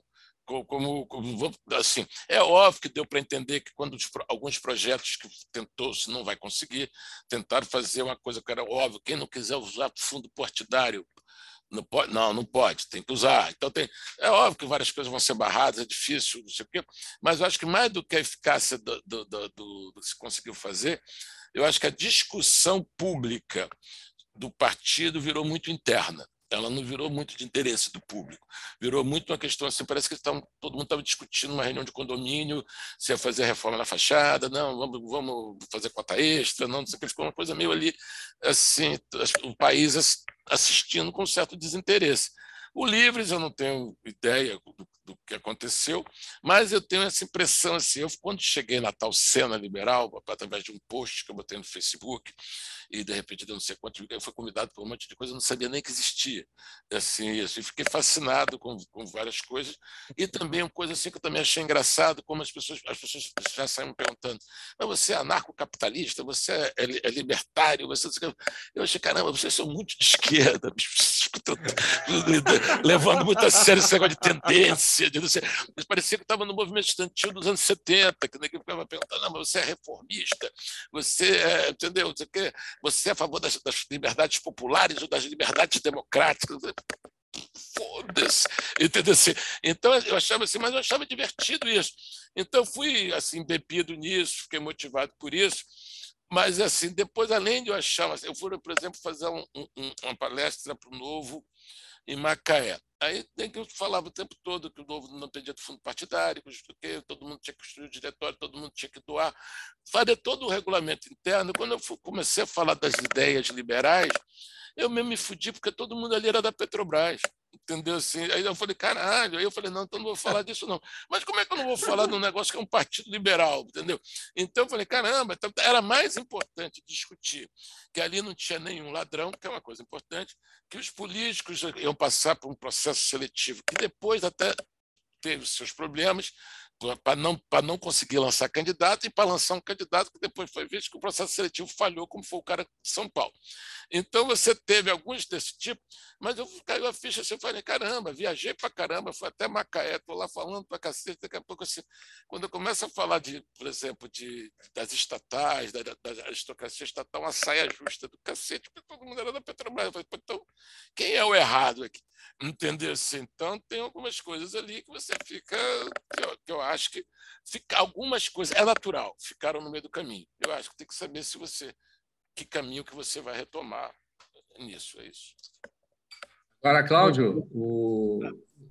para me solidarizar contigo, eu queria te dizer o seguinte, hum. que o Instituto de Estudos Empresariais, por exemplo, que é a mais ativa das entidades ligadas ao movimento eh, liberal, com o Fórum da Liberdade, ele... Já foi a vários. Ele, ele, já fosse a eu sei. Eu, ele foi criado para que determinados malucos fizessem a defesa das ideias liberais dentro das corporações empresariais. Quer dizer, quando a gente falava em livre mercado, em abertura do mercado, em concorrência, em fim de subsídio, fim de juros subsidiados, etc., eh, a gente ouvia de tudo, como também, a gente também vivia essa saia justa que tu disseste estar tá vivendo lá no meio dos sindicalistas, ou enfim, dos funcionários públicos né, da, da, Petrobras. Então, o, o, problema esse eh, de nós vivermos numa sociedade de economia mista, ele, ele é visível em todos, em todas as camadas da população, em todos os estados da União, tá? Eh, ele é generalizado. E é preciso que haja força realmente, que haja vontade para fazer essa mudança. Então, é, é, é, esse trabalho que a, que a gente faz, ele exige que a gente tenha um certo radicalismo, um certo, uma certa, um certo extremismo, no sentido de que é difícil tu fazer esse enfrentamento se tu não te agarrares numa boia né, salva-vidas. Quer dizer, tu não pode largar essa boia salva-vidas, porque senão tu é engolido pelo oceano no, contra o qual tu está lutando. Tá? Então, é, eu acho que o radicalismo e o extremismo são importantes nesse sentido, com relação a princípios, valores ideais. Tá? Agora, tu não pode é, ser contra incondicionalmente opositor ou incondicionalmente apoiador de quem quer que seja. Tu tem que focar nas ações que aquelas pessoas uh, adotam tá? e levam à prática. Então, uh, eu acho que muitos dos grupos liberais que se opõem incondicionalmente ao Bolsonaro estão errados né? assim como aqueles que o apoiam incondicionalmente também estão errados. Então, é preciso que a gente eh, realmente foque na, na, na ideia e na ação, na ideia e na ação. Tá? E quando a ideia for favorável e a ação for positiva, tem que apoiar. Quando é o oposto, tem que criticar. Até porque a crítica é que faz com que as coisas melhorem. Né? Sem a crítica, as coisas dificilmente melhoram. Então, é, isso também evidencia que o movimento liberal ele é muito amplo. Tá? Tu disseste que pô, mas tem o anarcocapitalista, tem o social-liberal, tem o, o, monetarista, tem o objetivista, tem não sei o quê. O, que, que significa isso? Significa que realmente nós chegamos num nível de crescimento, amadurecimento, onde não há mais um pensamento monolítico. Quer dizer, a gente já está se especializando. E se a gente se especializa, é porque tem concorrência, né? é porque realmente a, a, a busca do aprimoramento naquelas ideias ela existe. E se a gente realmente conseguir ampliar esse movimento e fazer com que todas essas camadas de é, interação dentro da sociedade sejam preenchidas, talvez assim o nosso objetivo final é, tenha sucesso. Uh, deixa eu, eu, eu imagino que o, que o Roberto tenha mencionado grupos que fazem oposição incondicional ao Bolsonaro, feito uma menção indireta ao Livres, mas não acho que seja o caso. Acho que nenhum. Não, eu não fiz menção nenhuma. Quem fez menção. Aliás, é, acho que nenhum grupo liberal fez uma oposição incondicional ao Livres. Mas, ao contrário, é, ao colocou. Livres não, ao Livres não, ao Bolsonaro. Ao Bolsonaro. Ao Bolsonaro. É, ao Bolsonaro, perdão. Nenhum grupo liberal fez, fez uma oposição incondicional ao Bolsonaro. O que se fez foi estabelecer é, uma posição de um certo ceticismo a partir do histórico dele. Né? E acho que seria até incoerente a, da parte do Livres ou de liberais históricos que acompanharam uh, o movimento do Livres e mesmo enfim, liberais como nós que entendem que o Bolsonaro está muito longe de ser um liberal, ter um apoio irrefletido a ele, como a gente vê, infelizmente, de muitos aí, né? especialmente alguns meios que eu e o Roberto frequentamos. Uh, acho que o, o, o, mas também acho que a gente não pode entrar naquilo que o nosso amigo Gustavo Maltache chama de antibolsonarismo psicótico. Acho que a gente não pode também é, cair nessa tentação de achar que o Bolsonaro é a encarnação do capeta, o Bolsonaro é mais um capítulo do patrimonialismo autoritário e corrupto que vem corroendo a nossa política, é, mas ele precisa ser entendido como o fenômeno que ele foi, que emergiu nas eleições de 2018, é, em cima de um clima de insatisfação é, com a esquerda, com o desempenho da política em geral, né, aquele, a, aquela demanda por uma renovação política, da qual, inclusive, o próprio Novo se beneficiou, certamente. É, e, e, eu entendo que havia uma grande expectativa em relação ao Novo, e acho que daí que pode haver também uma certa frustração de pessoas que esperaram demais do Novo. E eu acho que o Novo e algumas das lideranças do Novo são culpadas por terem criado uma aura de, de, de perfeição absoluta e que acabou uh, virando, eu não diria virando pó, mas é, sendo danificada pelas, pelas, pelos atritos públicos que o partido acabou tendo nesses últimos anos, mas que eu reputo como dores do crescimento. Né? A gente fez uma transição de uma empresa, digamos assim, familiar para uma empresa profissionalizada. A gente tinha uma liderança que se julgava proprietário da instituição é, e que acabou vendo que o seu lugar na história do partido não era mais o de liderança e acabou lidando mal com isso é, e acabou criando alguns atritos. E veja bem, o que aconteceu no Novo não foi uma briga entre bolsonaristas e antibolsonaristas, mas foi é, uma, enfim, uma ruptura entre pessoas que acreditavam que a gente precisava dialogar e mesmo em meio às nossas diferenças, construir uma viabilidade para o partido, e pessoas que achavam que só prestava aqueles que estavam circunstancialmente na mesma posição do grande líder do partido. E, e eu posso falar com propriedade, porque eu eu era crítico ao Bolsonaro muito antes de o Amoedo sonhar em sê-lo. É, eu sou um dos fundadores do Livres. Eu saí do PSL para não estar no mesmo partido do Bolsonaro. Mas em meio àquela, àquela treta dentro do Partido Novo, a gente acabou se vendo diante de uma situação que, olha, tem pessoas que aparentemente estão dispostas a ver o partido ser destruído simplesmente para afirmar uma posição de oposição ao Bolsonaro. E eu acho que isso não é razoável, que a gente jogue fora o projeto político da nossa geração por causa disso, porque, como eu disse antes, o Bolsonaro vai passar, o bolsonarismo vai passar, é provável que emerja algum outro movimento de massas é, de caráter messiânico, sebastianista, com o qual a gente vai ter que lidar. Mas a gente não pode deixar que isso fragmente a nossa base dessa maneira e seja uma questão divisiva ao ponto de destruir o partido. Fábio, eu, eu, se você falando, eu, você falou, mas eu, eu, acho que na verdade até reforço o que eu penso, porque na verdade acho que ficou preso nessas duas discussões. Uma discussão se nós somos bolsonaristas ou antibolsonaristas, ou outra discussão é, o, é que tipo de partido nós somos, então todas essas questões assim, de, de do, do, do, fundo partidário, do sei o que, ou era uma discussão muito interna, ou o máximo de externalidade que ela tinha era uma discussão também dentro só do partido. Ah, eu sou bolsonarista, eu não sou bolsonarista.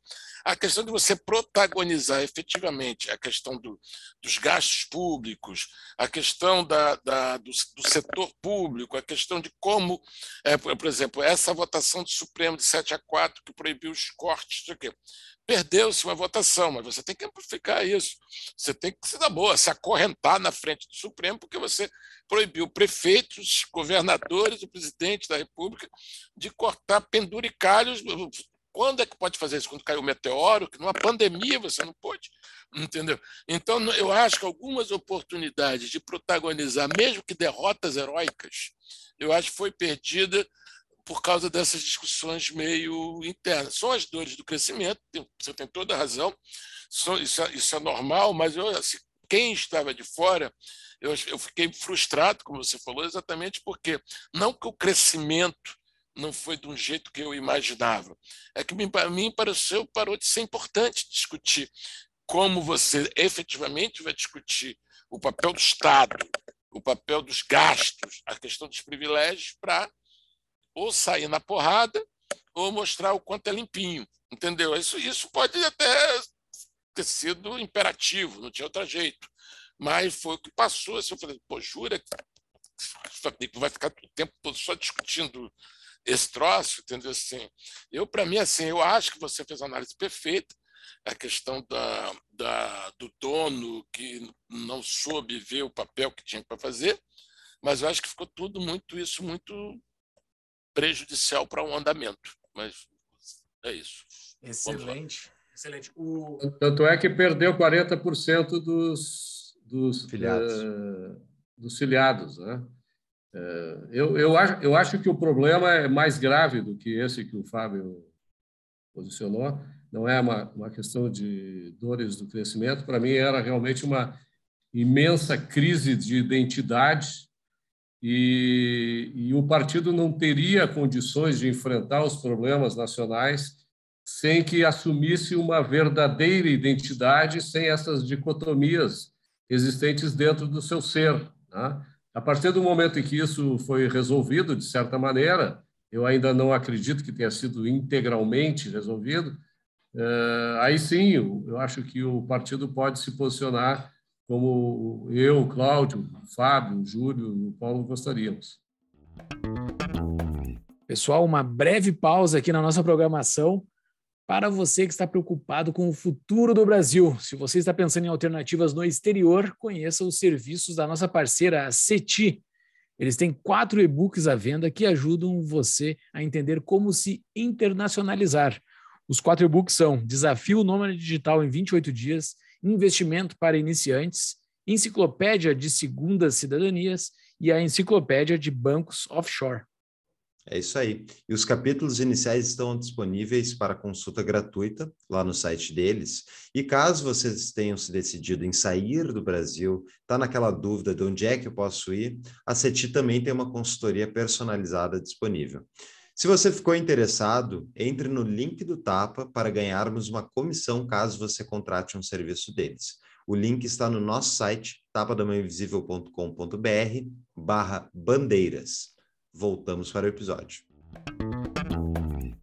Ok, ok. Falamos bastante do Brasil. Acho que aquela primeira questão, junto com a questão do nosso patrão Gerson, para descrever o Brasil atual, embora seja uma coisa mega complexa que a gente deveria conversar 12 horas sobre isso, foi resumida aqui nessa uma hora e vinte aqui que a gente está conversando. A gente conseguiu fazer essa boa descrição. A primeira a gente... pergunta. Exato. Não, a primeira pergunta com a do patrão. Mas o Cláudio Manuel botou algumas coisas interessantes para a gente fazer uma conexão com a segunda. A gente fez a descrição, vamos ir iniciar mais ou menos uma prescrição aqui. Vamos ir uma prescrição e botar o nosso na reta aqui.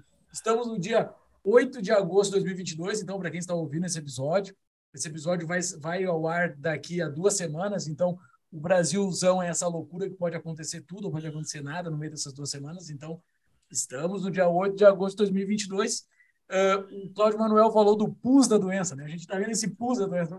Então tá, vamos, vamos Vamos, todo mundo sabe que o pus tem que ser limpado ali, tem, tem que ser limpo, né? Mas vamos tentar atacar a doença. Como é que a gente vai ir nisso daí, né?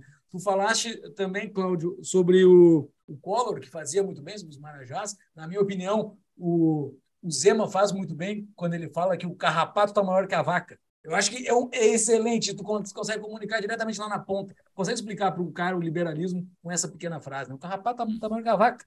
Tem, tem um, alguém sugando maior do que o hospedeiro uh, do que o que está sendo sugado. Mas a gente tem que saber como é que a gente vai corrigir aí. Como é que, como é que, como é que vocês prescrevem uh, para a gente corrigir? Porque a gente está com esse, com esse nó aí na nossa frente, uh, a gente não sabe muito bem o que fazer. a gente, nós aqui do Tapa, nesses 200 episódios, nós queremos que as pessoas entendam mais da, da função da liberdade para as suas pessoas, para que os brasileiros entendam a função da liberdade na sua vida, coisa que eu descobri no passar da minha vida que, eu, que foi muito bom para mim, então eu quero passar isso para outras pessoas também, que é uma, uma, das, uma das soluções para isso. Mas na prática, o que, que a gente faz agora no meio desse nó? Assim, o que, que o Brasil deveria fazer? O Fábio falou um pouco sobre o parlamentar, o, o que o presidencialismo é um, um, um, dos nossos problemas. Já tem vários políticos falando sobre isso já. Então provavelmente o Brasil pode revisitar isso dentro dos próximos anos. Mas o que, que qual é a proposta que um liberal pode fazer né, para que a gente possa melhorar o nosso, a nossa pátria amada? Quem quer começar? Quer começar, Góes? Eu não. eu não, deixa o Roberto começar. Pô. Roberto, eu vou na carona. Bom, eu acho o seguinte, e eu vou me tornar repetitivo aqui, né? Ou a gente pode fazer a revolta de Atlas, né, e todo mundo entrar em greve e deixar o governo é, ir para o buraco, né, deixar de sancionar os nossos algozes como vítimas que somos, o que é uma coisa muito difícil, porque afinal de contas a gente precisa viver. Muitos saem do Brasil para viver em lugares melhores, né, que também é uma alternativa. É, mas eu, eu lembro o seguinte, que vocês falaram no, Collor, eu me arrisco aqui a falar no Temer. Tá? É, o Temer jamais seria o, presidente que eu escolheria para o Brasil, ainda mais depois de ter se associado com o PT, né, levado o PT junto, é, ou ido junto com o PT para o poder. Mas é, em duas, em duas simples medidas, o Temer liberou os brasileiros de algumas coisas. Por exemplo, a questão da legislação trabalhista né?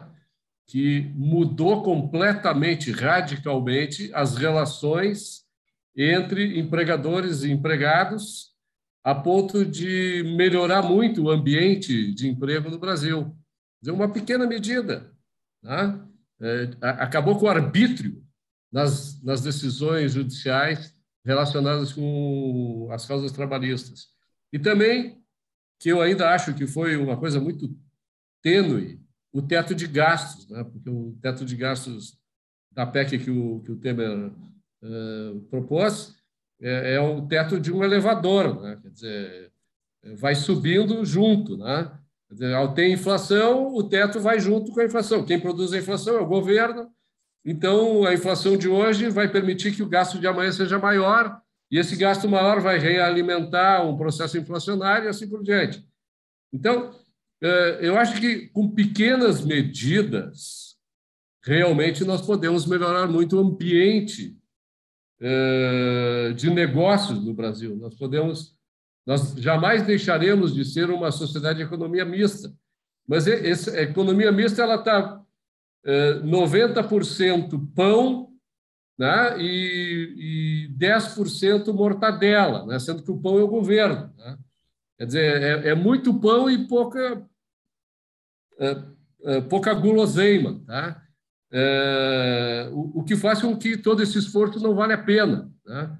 Então, o que a gente precisa realmente fazer é mudar esse tipo de coisa, dando os incentivos adequados para aqueles que vão para o poder, para nos verem como sócios, né? não como escravos. Tem uma diferença muito grande entre sócio e escravo. Né? Hoje nós somos tratados como escravos, nós não somos tratados como sócios. Quer dizer, não apenas nos expoliam, como ainda nos impedem de criar riqueza suficiente para satisfazer a gente mesmo. Né? É, é claro que esse crescimento de riqueza vai fazer com que o Estado, esse globo que está nas nossas costas, diminua o peso. Né?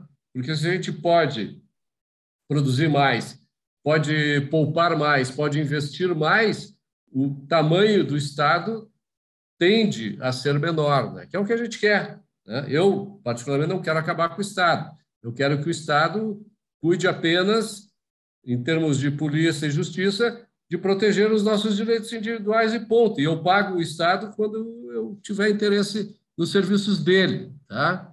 Esse é o meu extremismo radical. Né?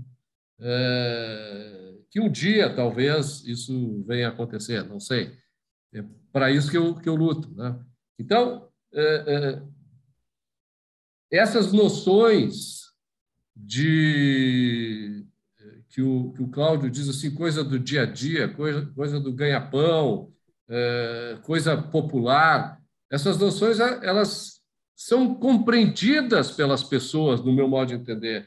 O cara que acorda de manhã e, e paga imposto para cacete, é que trabalha dia e noite para tentar levar sustento para casa, esse cara sabe das coisas. Os políticos também sabem, mas é uma questão de conflito de interesses, porque se o jogo é de soma zero, é óbvio que os políticos vão tentar levar para si o máximo possível, porque não sabe se amanhã vão voltar né, a governar o país. E assim vai o processo de, de troca, enquanto que a gente fica lá a vida inteira trabalhando para sustentá-los. E esse jogo precisa mudar o quanto antes.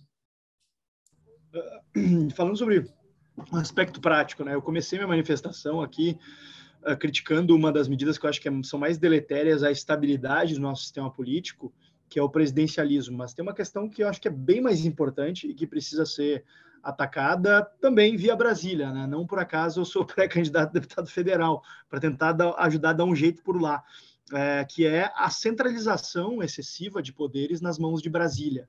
Acho que a partir do momento que a gente conseguir rever o nosso pacto federativo, que de pacto não tem nada, que foi imposto aos, aos estados né, pela União, inclusive né, tanto eu quanto Roberto quanto Paulo estamos falando aqui direto de um dos estados brasileiros que foi obrigado a ficar no Brasil, quando tentou se separar, o exército imperial veio e nos obrigou a permanecer, né? Não sei se teria sido melhor ou pior, mas enfim, é uma demonstração de como as coisas se formaram no Brasil. E hoje a gente tem é, um pacto federativo que nos impõe condições muito, muito ruins é, de distribuição, não só de receitas e de recursos, mas também de atribuições.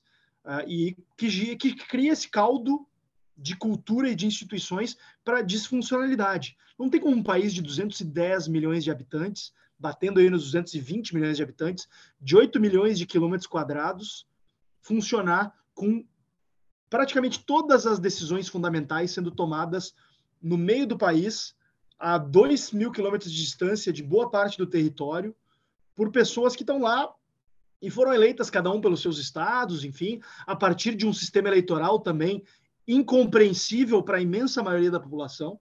Isso é outra questão que também precisa ser debatida. O nosso sistema eleitoral, que é um sistema eleitoral feito para enganar a população, porque a maioria das pessoas não entende como é que os deputados são eleitos. Como é que um deputado que fez é, 200 mil não foi eleito e um deputado que fez 30 mil foi eleito. Elas não entendem que existe um chamado consciente. Fábio, só um negócio que ninguém nunca fala, que eu acho esse negócio de suplente de senador. Tem dia que você vai lá no Senado, 30% do Senado é de suplente. É. O cara, ninguém, nunca, ninguém nunca sabe o nome dessas pessoas. Entendeu? A, a quantidade de poder na mão de quem tem, quem tem zero voto é inacreditável. Entendeu? Mas então, a, a, nossa, a nossa democracia ela é, é, ela se tornou disfuncional por uma série de arranjos institucionais que criaram essa situação e que precisam ser, ser destravados. Né? Medidas como mudança do sistema eleitoral para um sistema distrital, seja ele puro ou misto, já ajudaria a dar mais inteligibilidade para o nosso sistema eleitoral. É, uma revisão do Pacto Federativo, criando mais responsabilidade para os entes federados, né? Estados e municípios têm que ter responsabilidade, sim. A gente tem hoje no Brasil uma parte imensa dos nossos municípios que vivem de fundos de participação e de distribuição de verbas, de são emendas parlamentares. São criados para isso. Você tem uma né? fábrica de municípios. Houve, houve ali, a partir da Constituição de 88, um trenzinho da alegria de criação de municípios insustentáveis. É inaceitável que a gente tenha municípios que existem sem que paguem as suas próprias contas pela arrecadação de impostos. Municípios que vivem da arrecadação de impostos alheias. Isso eu não estou falando só do Nordeste, do Norte. Aqui no Rio Grande do Sul, tem municípios que não deveriam existir. Eu tô... Mas é muito impopular falar isso, né? Não, o, Guedes, tu, tu acabaste... Não, só que o Guedes foi propor isso, não sei se você se lembra, lá, lá no início, sei o quê. eu me lembro ah. que teve de Twitter do cara dizendo assim, que ele queria acabar com os municípios, isso era genocídio. Né? Eu falei, o cara vai bombardear os municípios. Não, o Guedes, o Guedes foi trucidado com essa proposta, né? É. Mais uma proposta, aliás, uma proposta liberal, que o Bolsonaro não, não moveu um centímetro não, não, de esforço para apoiar. É, durou cinco minutos essa, essa proposta. Olha aqui, ó. Hum. O, o, acho que o, o, depois de uma hora e meia de programa, o, o, Fábio falou na palavrinha mágica aí que se chama Constituição de 1988. Uhum. Essa coisa esquizofrênica que nos regra, né? que é gigantesca, é imensa. Quer dizer, a vida do brasileiro está dentro daquele papel. Né? 200 e tantas Roberto, páginas. Semana, semana passada teve uma discussão do teto, do, piso salarial da, de, de, de enfermagem através de PEC. Uma PEC, emenda, é. emenda constitucional. E passou. Você, passou. Você bota na Constituição quanto enfermeira tem que ganhar ou não. Entendeu? assim Então, vocês estão pegando assim, que eu não, não, não ficar de fora da, da resposta aí. De novo, é uma pergunta muito complexa que depende para onde a gente quer é, é, focar a resposta. Se a gente está falando de como mudar para um país de 220 milhões de pessoas, é um negócio muito lento, muito complexo, muito difícil, até porque a gente tem umas, aí sim as questões fundamentais que passam primeiro por educação, por nível de, de, de escolaridade, por qualidade de, dessa escolaridade, e várias coisas que vão levar gerações. Eu acho que você tem que lutar por isso. A nossa discussão da educação ela é extremamente sindicalizada. Ela, ela, ela, é o sindicato dos professores, é meritocracia, que é também tem, tem muito pouco a ver com a qualidade do professor, a qualidade do conteúdo e a qualidade do aluno. Isso é uma coisa lá. E você tem uma coisa que você tem que tentar é, implementar essas coisas de longo prazo, o mais rápido possível. Já perdemos séculos é, de não iniciativa nisso mas a gente também tem que encontrar os moções regenerativos, as pessoas, os grupos, as, as, as associações que tentam pensar nessa, nessa, possibilidade de reagir a um organismo adoecido e com doenças graves, entendeu? Então você tem que tentar alguma coisa, que a gente tem umas coisas muito complicadas, que a gente vive numa espécie de show de Truman, aquele filme do Jim Carrey, que as pessoas não percebem o que os cerca não percebe o que os impede. Não, você, se você tem a questão de um vilão invisível, de um monstro que come o fígado das pessoas lentamente, mas ninguém percebe porque ele tem um disfarce muito bonzinho. Você vê que assim, a, questão, por exemplo, dos candidatos que são contra, por exemplo, os candidatos neoliberais, liberais, todos eles pensam em ações altruístas, é, igualitárias, de diminuição de desigualdade, através do Estado, que é exatamente quem concentra e fabrica essa desigualdade. Então, você não consegue mostrar que o Estado é o falso bonzinho, que ele vem com um discurso macio e, principalmente, acusando quem não está com o mesmo discurso de ser o malvado, que é o egoísta, quando ele é um um, não é um egoísmo, né?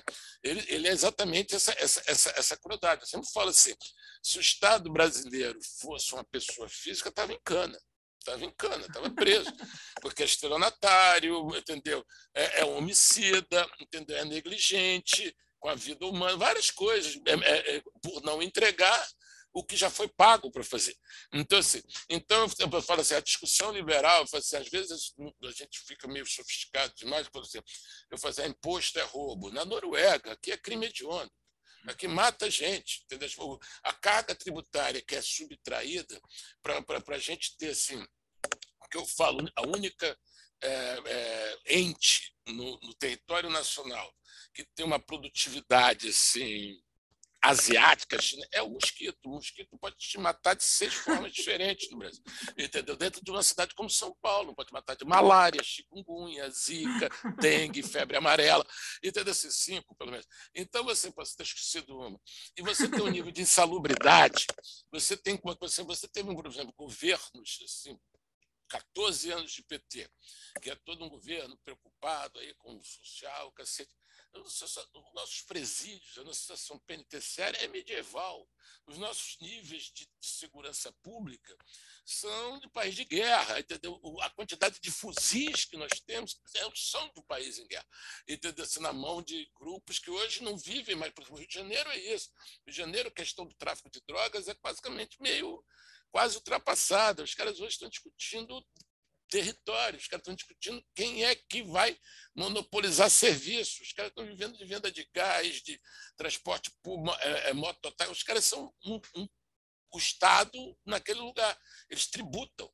Eles, eles criam taxas de proteção, taxas de, para você construir, para você estacionar. Então, é, os caras vivem da população, exatamente. Como o Estado não chega lá, eu perguntei outro dia para um candidato aqui a, a, governador, não sei o que, eu falei assim: vem cá, independente da corrente ideológica de qualquer candidato, qual é a porcentagem do Estado que, uma vez você eleito, você consegue entrar sem, sem o BOP? Ou com o BOP. Entendeu? Assim, você tem território, uma parcela grande do território físico que já foi capturado. Então, assim, então você, que, que, você, que você, o Estado não faz frente, são criados para Estados. Então, você tem uma discussão muito complexa, que eu acho que a principal, a principal coisa, a primeira é identificar quem é o vilão. Quem é que está. Não, não existe banqueiro, não existe capitalista malvado que pega 40% PIB e, e tritura, entendeu?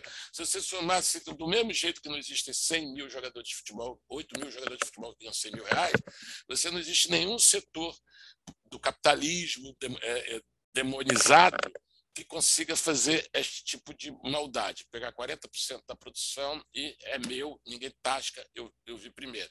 Então, acho que tem várias coisas aí. Você passar esse conceito da libertação dos escravos, da, da questão dos privilégios e a questão também de que presta atenção, entendeu? Assim, aqui no Rio a gente tem uma situação assim, claro, a gente tem, eu falo tem um candidato que é muito simpático, ele quase ele sempre concorre, nunca, nunca ganha, mas assim, é, como Gustavo Mostacho fala muito bem, atinge no coração pessoas em situação de Projac, né, que é o que é o, o, o Freixo. O Freixo é um bom moço, é um bom rapaz, fala bem, teria tudo para simpatizar. Quando você vai na página do cara, do programa do cara, na primeira página ele cria quatro estatais.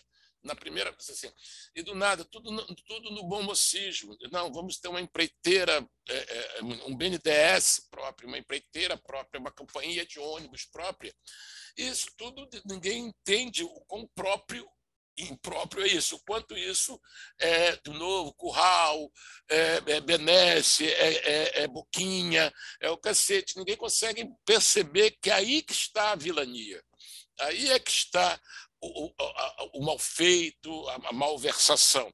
Então, enquanto a gente não conseguir tirar a cara de bom moço do vilão, ou ficar apontando, não é que o rei está nu, não, que o rei é filha da puta pra cacete, é diferente, entendeu? Então, esse, o rei é o Odete Reutemann, entendeu? Não é o Cauan Raymond, não é o bonitão, entendeu? Ele é o malvado. Então a gente tem que tentar, sei lá, ir por aí, sei lá, comunicar. Sei lá. Uma pausa no nosso episódio para quem quer conhecer dinheiro de verdade. No início do século XX, Júlio, o banqueiro JP Morgan, que é, nomeia um banco que ainda existe nos Estados Unidos, ele disse: ouro é dinheiro, todo o resto é crédito. Sabiamente, ele sabia que ouro era o lastro, pois não era dívida alheia. Infelizmente, para a sociedade e pessoas de bem, o ouro falhou como dinheiro né, em se manter longe das amarras do Estado e foi cooptado por bancos centrais e cerceado ao redor do mundo inteiro. Pois em 2008 nasceu uma alternativa focada em superar as falhas do ouro e novamente libertar a sociedade das amarras do dinheiro estatal, que é esse dinheiro inflacionário, né, que depende da credibilidade dos nossos políticos. Então, esse dinheiro se chama Bitcoin. Boa. Pessoal, vocês querem entender o que é Bitcoin? Peguem na mão do meu sócio, Paulo Fux, que ele vai te conduzir por essa estrada maravilhosa chamada Bitcoin. Ele vai te ensinar como investir, armazenar, trocar essa moeda verdadeiramente escassa. Conheça no projeto dele chamado Concierge Bitcoin, que é o projeto da consultoria dele chamado chamada Proteus Associados. É isso aí. Inscreva-se para saber mais em tapadamãoinvisível.com.br barra BTC e se você se inscrever lá, eh, ganha um descontinho especial sobre qualquer produto comprado. Voltamos para o episódio. Boa. Cara, temos boas descrições e explicações do Brasil aqui para nossa audiência, mas nós temos uma pergunta de patrão que é bem interessante para o liberal, para o liberal frente ao posicionamento. Eu acho que talvez seja mais interessante, inclusive, para o Fábio, que é um político que está se propondo impor, uh, impor não, uh, propor ideias liberais para respostas do Brasil. Pergunta do nosso patrão Rafael Zanotto. Pode um liberal propor políticas públicas positivadas tendo em vista a notória capacidade do Estado de sempre ampliar a sua atuação e, consequentemente, seu poder sobre a sociedade? Para o Fábio, mas se os outros quiserem responder depois também. Grande Zanotto, um abraço para ele aí. Eu, Eu imagino que políticas públicas não não foi combinada, viu?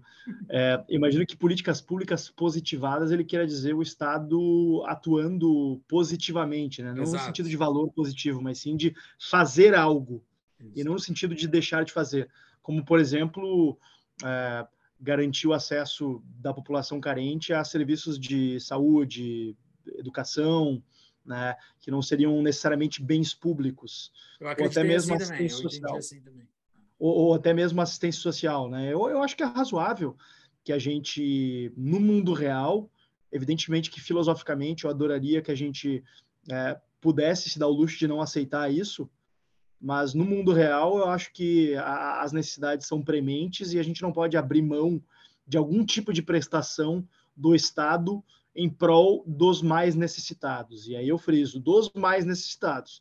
Acho que a intervenção estatal deve ser sempre a exceção, bem fundamentada e bem argumentada. E eu acho que existe um argumento razoável para que o governo garanta o acesso a, a uma rede de proteção social básica para os mais carentes, não para todo mundo, é, não todos os serviços, não em todos os níveis, como garante, por exemplo, a Constituição Federal. Né? Educação é um direito é, e dever do Estado em todos os níveis. Acho um absurdo um país como o Brasil ter a garantia de universalidade tanto de saúde quanto de educação. Né? Ter garantia de que qualquer um, independente do seu nível de renda, da sua situação socioeconômica, ter direito à educação e à saúde. Acho que isso é um equívoco grave é, que foi resultado de, da, da, pouca reflexão nos debates constituintes de 88 e até do, da, da, da falta de maturidade política da sociedade brasileira para sopesar os, as consequências disso. Mas acho que existe um espaço para algum nível de prestação do Estado nessas áreas. Roberto, Cláudio, querem comentar alguma coisa? Concordo com o Fábio. Eu acho que não é mais no país que, a gente está, você não pode ter. Eu até brinco com isso, sim eu não, eu não sou um cara contra o Estado. Eu, eu sou, às vezes, tão a favor que eu queria que o Brasil tivesse um. Entendeu? A gente entender assim, que eu, quando. Eu não sou. e principalmente para essas pessoas que estão no resto do chão. entendeu? Que pagam uma, tem uma, uma, uma brutalidade de, de, carga tributária em cima, que não percebe, às vezes, e pagou com um troço que não virá. Que quem tem excedente de renda paga e compra, de novo, compra a segurança da rua, compra a, a, a, saúde. Você tem um negócio muito doido no Brasil, que é a questão de você ter a tal da universalidade do direito ao cacete, e a coisa que dá mais no negócio de PROCON é plano de saúde. Então, por quê? Porque todo mundo tem que compensar o que não virá com plano de saúde privado, que depois bota a culpa no plano de saúde privado, que é ganancioso, cacete, caramba, porque, obviamente, o tal do direito universal à saúde garantido na Constituição, que, aliás, proíbe todo mundo de morrer, porque na Constituição a vida é um direito né, garantido. Então você tem até morrer inconstitucional. Então você tem algumas coisas aí que você não pode deixar de atuar, principalmente numa questão aí da educação, da saúde, saneamento, algumas coisas assim, porque tem várias coisas que refletem diretamente na sobrevivência de uma população e também tirar uma galera da, da jungle para a civilização.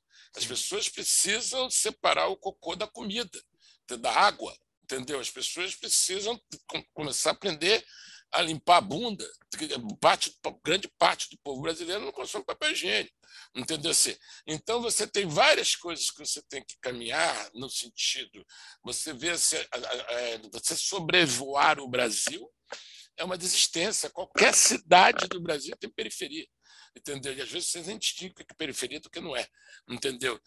A quantidade de cidade trancoso tem Cracolândia, entendeu? Então, você tem algumas coisas nesse, nos nossos desafios, nos nossos problemas, que são esmagadores. Então, você não pode abrir mão de uma ação pública. O problema, de novo, é que a gente vive nesse eterno getululismo, né, que você não sai dessa coisa do pai do povo, dessa coisa desse Estado. que não, Agora é comigo mesmo, pode deixar, me dá, me dá 40% aí que eu vou fazer, não vai.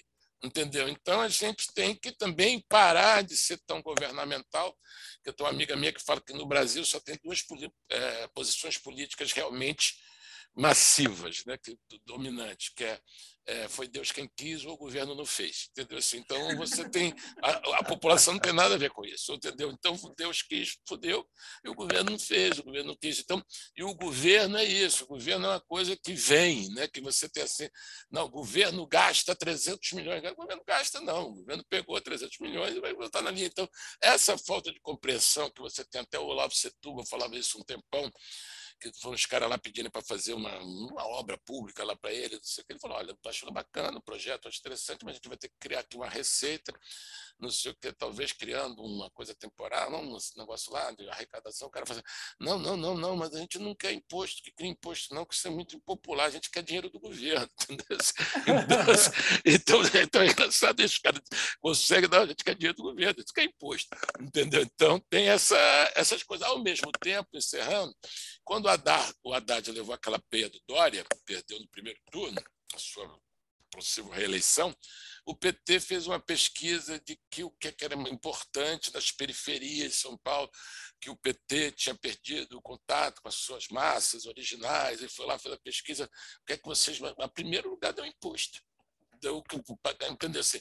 Então, só que, obviamente, hoje, com pandemia, desemprego, a coisa vai ficando para trás, entendeu? Você tem comida na geladeira, é muito mais importante, embora as pessoas tenham que saber que imposto também reflete ter ou não comida na geladeira, entendeu? Mas é isso, entendeu? Que proposta. Eu. Vai lá, Roberto. Eu, eu, Consegue eu... em um minuto, Roberto, que o Fábio tem que sair em seis minutos. Em um minuto ia para o Fábio essa. Se a gente for falar em realidade, tá? a realidade nos diz o seguinte, que todos esses paliativos eles acabam agravando o problema. Em vez de ajudar os pobres, o governo simplesmente atrapalha, empobrece e aumenta o número de pessoas necessitadas. Não digo mais nada. Boa. Exatamente. Esse é um longo debate, mas é um debate que daria um capítulo no episódio, episódio 300, no episódio 300 a gente volta aqui. é, só parênteses, essa, essa, essa falsa dicotomia, porque o problema é, é não é como se estivesse numa sociedade livre, onde o cara fosse acumular capital e conseguisse sair por conta própria. Ele está sendo tomado dinheiro de qualquer maneira, não, não hum. vão devolver ah, o dinheiro para ele. Concordo, concordo. Fala, temos, que- temos a última né? mais polêmica, o episódio, para quando alguém ouvir esse episódio em 2040, 2035, vamos saber que, qual era o posicionamento de cada um dos cinco aqui. Os cinco vão se posicionar. Se der o que as pesquisas estão falando, Bolsonaro e Lula no segundo turno, qual é a posição de cada um e, se quiser justificar rapidamente por quê. A minha é mais Eu vou rápida. justificar. O meu é mais rápido. Fala. Eu vou pro feriado. Não vai votar, beleza? Eu vou pro feriado. Pronto. Roberto, Eu vou votar no Bolsonaro. quer justificar por quê? Por quê que... por que que- Por causa do Lula. o político. Eu, eu me sentiria seriamente tentado a votar nulo, porque acho que o Bolsonaro não merece o nosso voto, mas acho que o Lula seria ainda pior. Então, muito provavelmente, e eu espero que esse não seja o segundo turno. Acho que a gente tem melhores opções, mas eh, devo votar no Bolsonaro. Cara, eu acho que Pelo menos a gente vai poder criticar ele, né? Cara, do mesmo Porque jeito o que eu Lula acho- O Lula é, é intragável, não há o que mas do mesmo jeito que eu acho que o Haddad não poderia ter ganho para o PT não ser premiado, eu acho que o Bolsonaro também não merece se ganhar para também não ser premiado. Sei lá, eu acho que nenhum dos dois merece. Por isso que eu não vou ficar. Eu não vou Eu também trazer acho, mas, mas- mas como nosso É, mas o voto- voto nulo não tira os dois. Se o voto Exato. nulo tirasse os dois, tudo bem. Não, eu vou, Uhum. por isso que eu não vou nem votar. A chance de o nosso voto mudar o resultado das eleições é menor do que a chance de algum de nós tomar um raio na cabeça indo em direção à urna. né? Olha, O que, olha que o, raio na, o raio na cabeça é uma proposta. hein? É. A situação Mas é que- aí, olha que a terceira via. É, mas, mas a gente não pode esquecer que, que uma eleição eh, desse tipo é como se tu fizesse um grande bolão. Né? O bolão aumenta a chance de vitória. É, eu, o Eu queria deixar minha, minha sugestão de livro antes que eu tenha que Tá, sair. lá. Tá, não, não, a gente só, só dá o meu voto entre um potencial gol- golpista, que é o que está no poder hoje, e um outro que é golpista já comprovado, eu fico o potencial golpista. Então, o Bolsonaro no segundo turno, mas a contragosto. Vamos para as considerações finais. O Júlio Ah, vai é pro o Júlio, Júlio. não? Eu, não, eu não vou votar, mas se eu Tu pode votar. Júlio. Se Não, aqui pode tu votar, pode. Júlio. Aqui, aqui em Denver não tem urna, tem que ir até Houston votar. Eu não votaria. Ah, fugiu. Eu votaria Bolsonaro também, sem dúvida, porque, porque ele tem um grande atributo de não ser o Lula. Esse é, esse é o grande atributo dele. Esse é o grande Mas atributo Só por dele. esse motivo. Não tem um- não- nenhum... É, mas ele é ele, esse é o problema. Mas. Vamos lá, considerações finais e dica de livro, começando pelo Fábio Osterman. Não. É, pessoal, um prazer ter batido esse papo com vocês, ainda que virtualmente. Que alegria se a gente pudesse juntar essa turma aí numa mesa aí, tomando uma cerveja e comendo um churrasco, né? Quem sabe Em Denver, em Denver. Em em Denver, Denver, em Denver, né? É, boa. Em Denver, melhor O ainda. barbecue.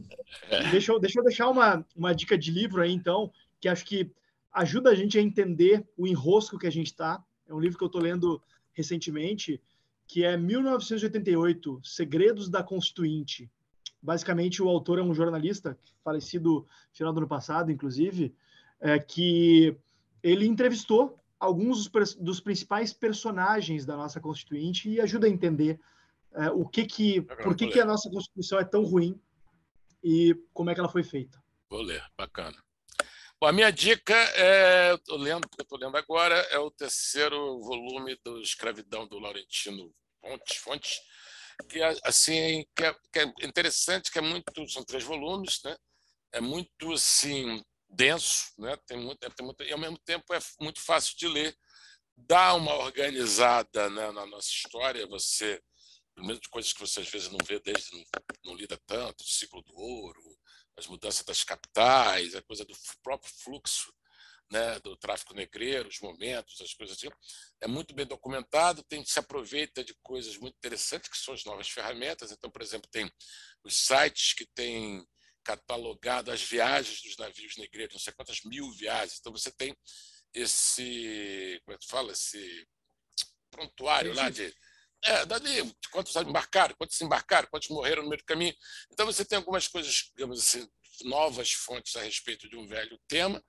E também tem um, e também tem um quê ali de ser uma coisa de base para uma discussão que é importante até hoje. Ela é muito ideologizada, ela, ela ficou muito futebolizada, assim, uma coisa meio assim de times, de não sei o quê, mas é obviamente uma coisa né, fundadora da, do país, que é a questão da, do, do, tempo que tivemos da questão da escravidão e também das suas sequelas. Né? Então, eu recomendo esse, Roberto? trilogia. Bom, eu, eu vou ser repetitivo, eu, eu vou recomendar e eu fico surpreso que é, o número de pessoas que não leram A Nascente da Ayn Rand é ah, muito grande dentro do próprio dentro do próprio meio liberal e, e é isso, né? É, foi um prazer enorme conversar com vocês todos. O Fábio já se mandou. Ele chegou tarde e saiu cedo. É. É, e eu espero que vocês não tirem essa reclamação aí que eu estou fazendo dele. Né? Não, Sem censura.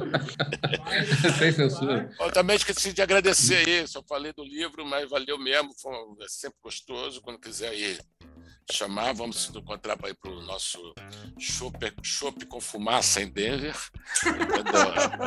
é, aproveitar o crescimento do setor, entender? E vou estar tá combinado, acho ótimo. Estão todos convidados a vir aqui para a gente comer esse churrasco. E, e, também quando eu for no Brasil aí, a gente pode ir em Porto Alegre também. Daí vamos lá. Cara, mas, mas é no Brasil ou é em Porto Alegre? não, Porto Alegre, Porto Alegre. Eu passo pelo Brasil, no Brasil. É bom, tá tudo certo. Então tá bom. Valeu, Pessoal, gente. Um excelente Grande episódio, Cláudio. 200. Valeu, valeu, Roberto. Obrigado, hein? Valeu Top mesmo. demais. Obrigado, valeu. Valeu, pessoal. Muito obrigado, pessoal. Até a próxima. Beijos. Tchau. Beijos. Tchau, tchau.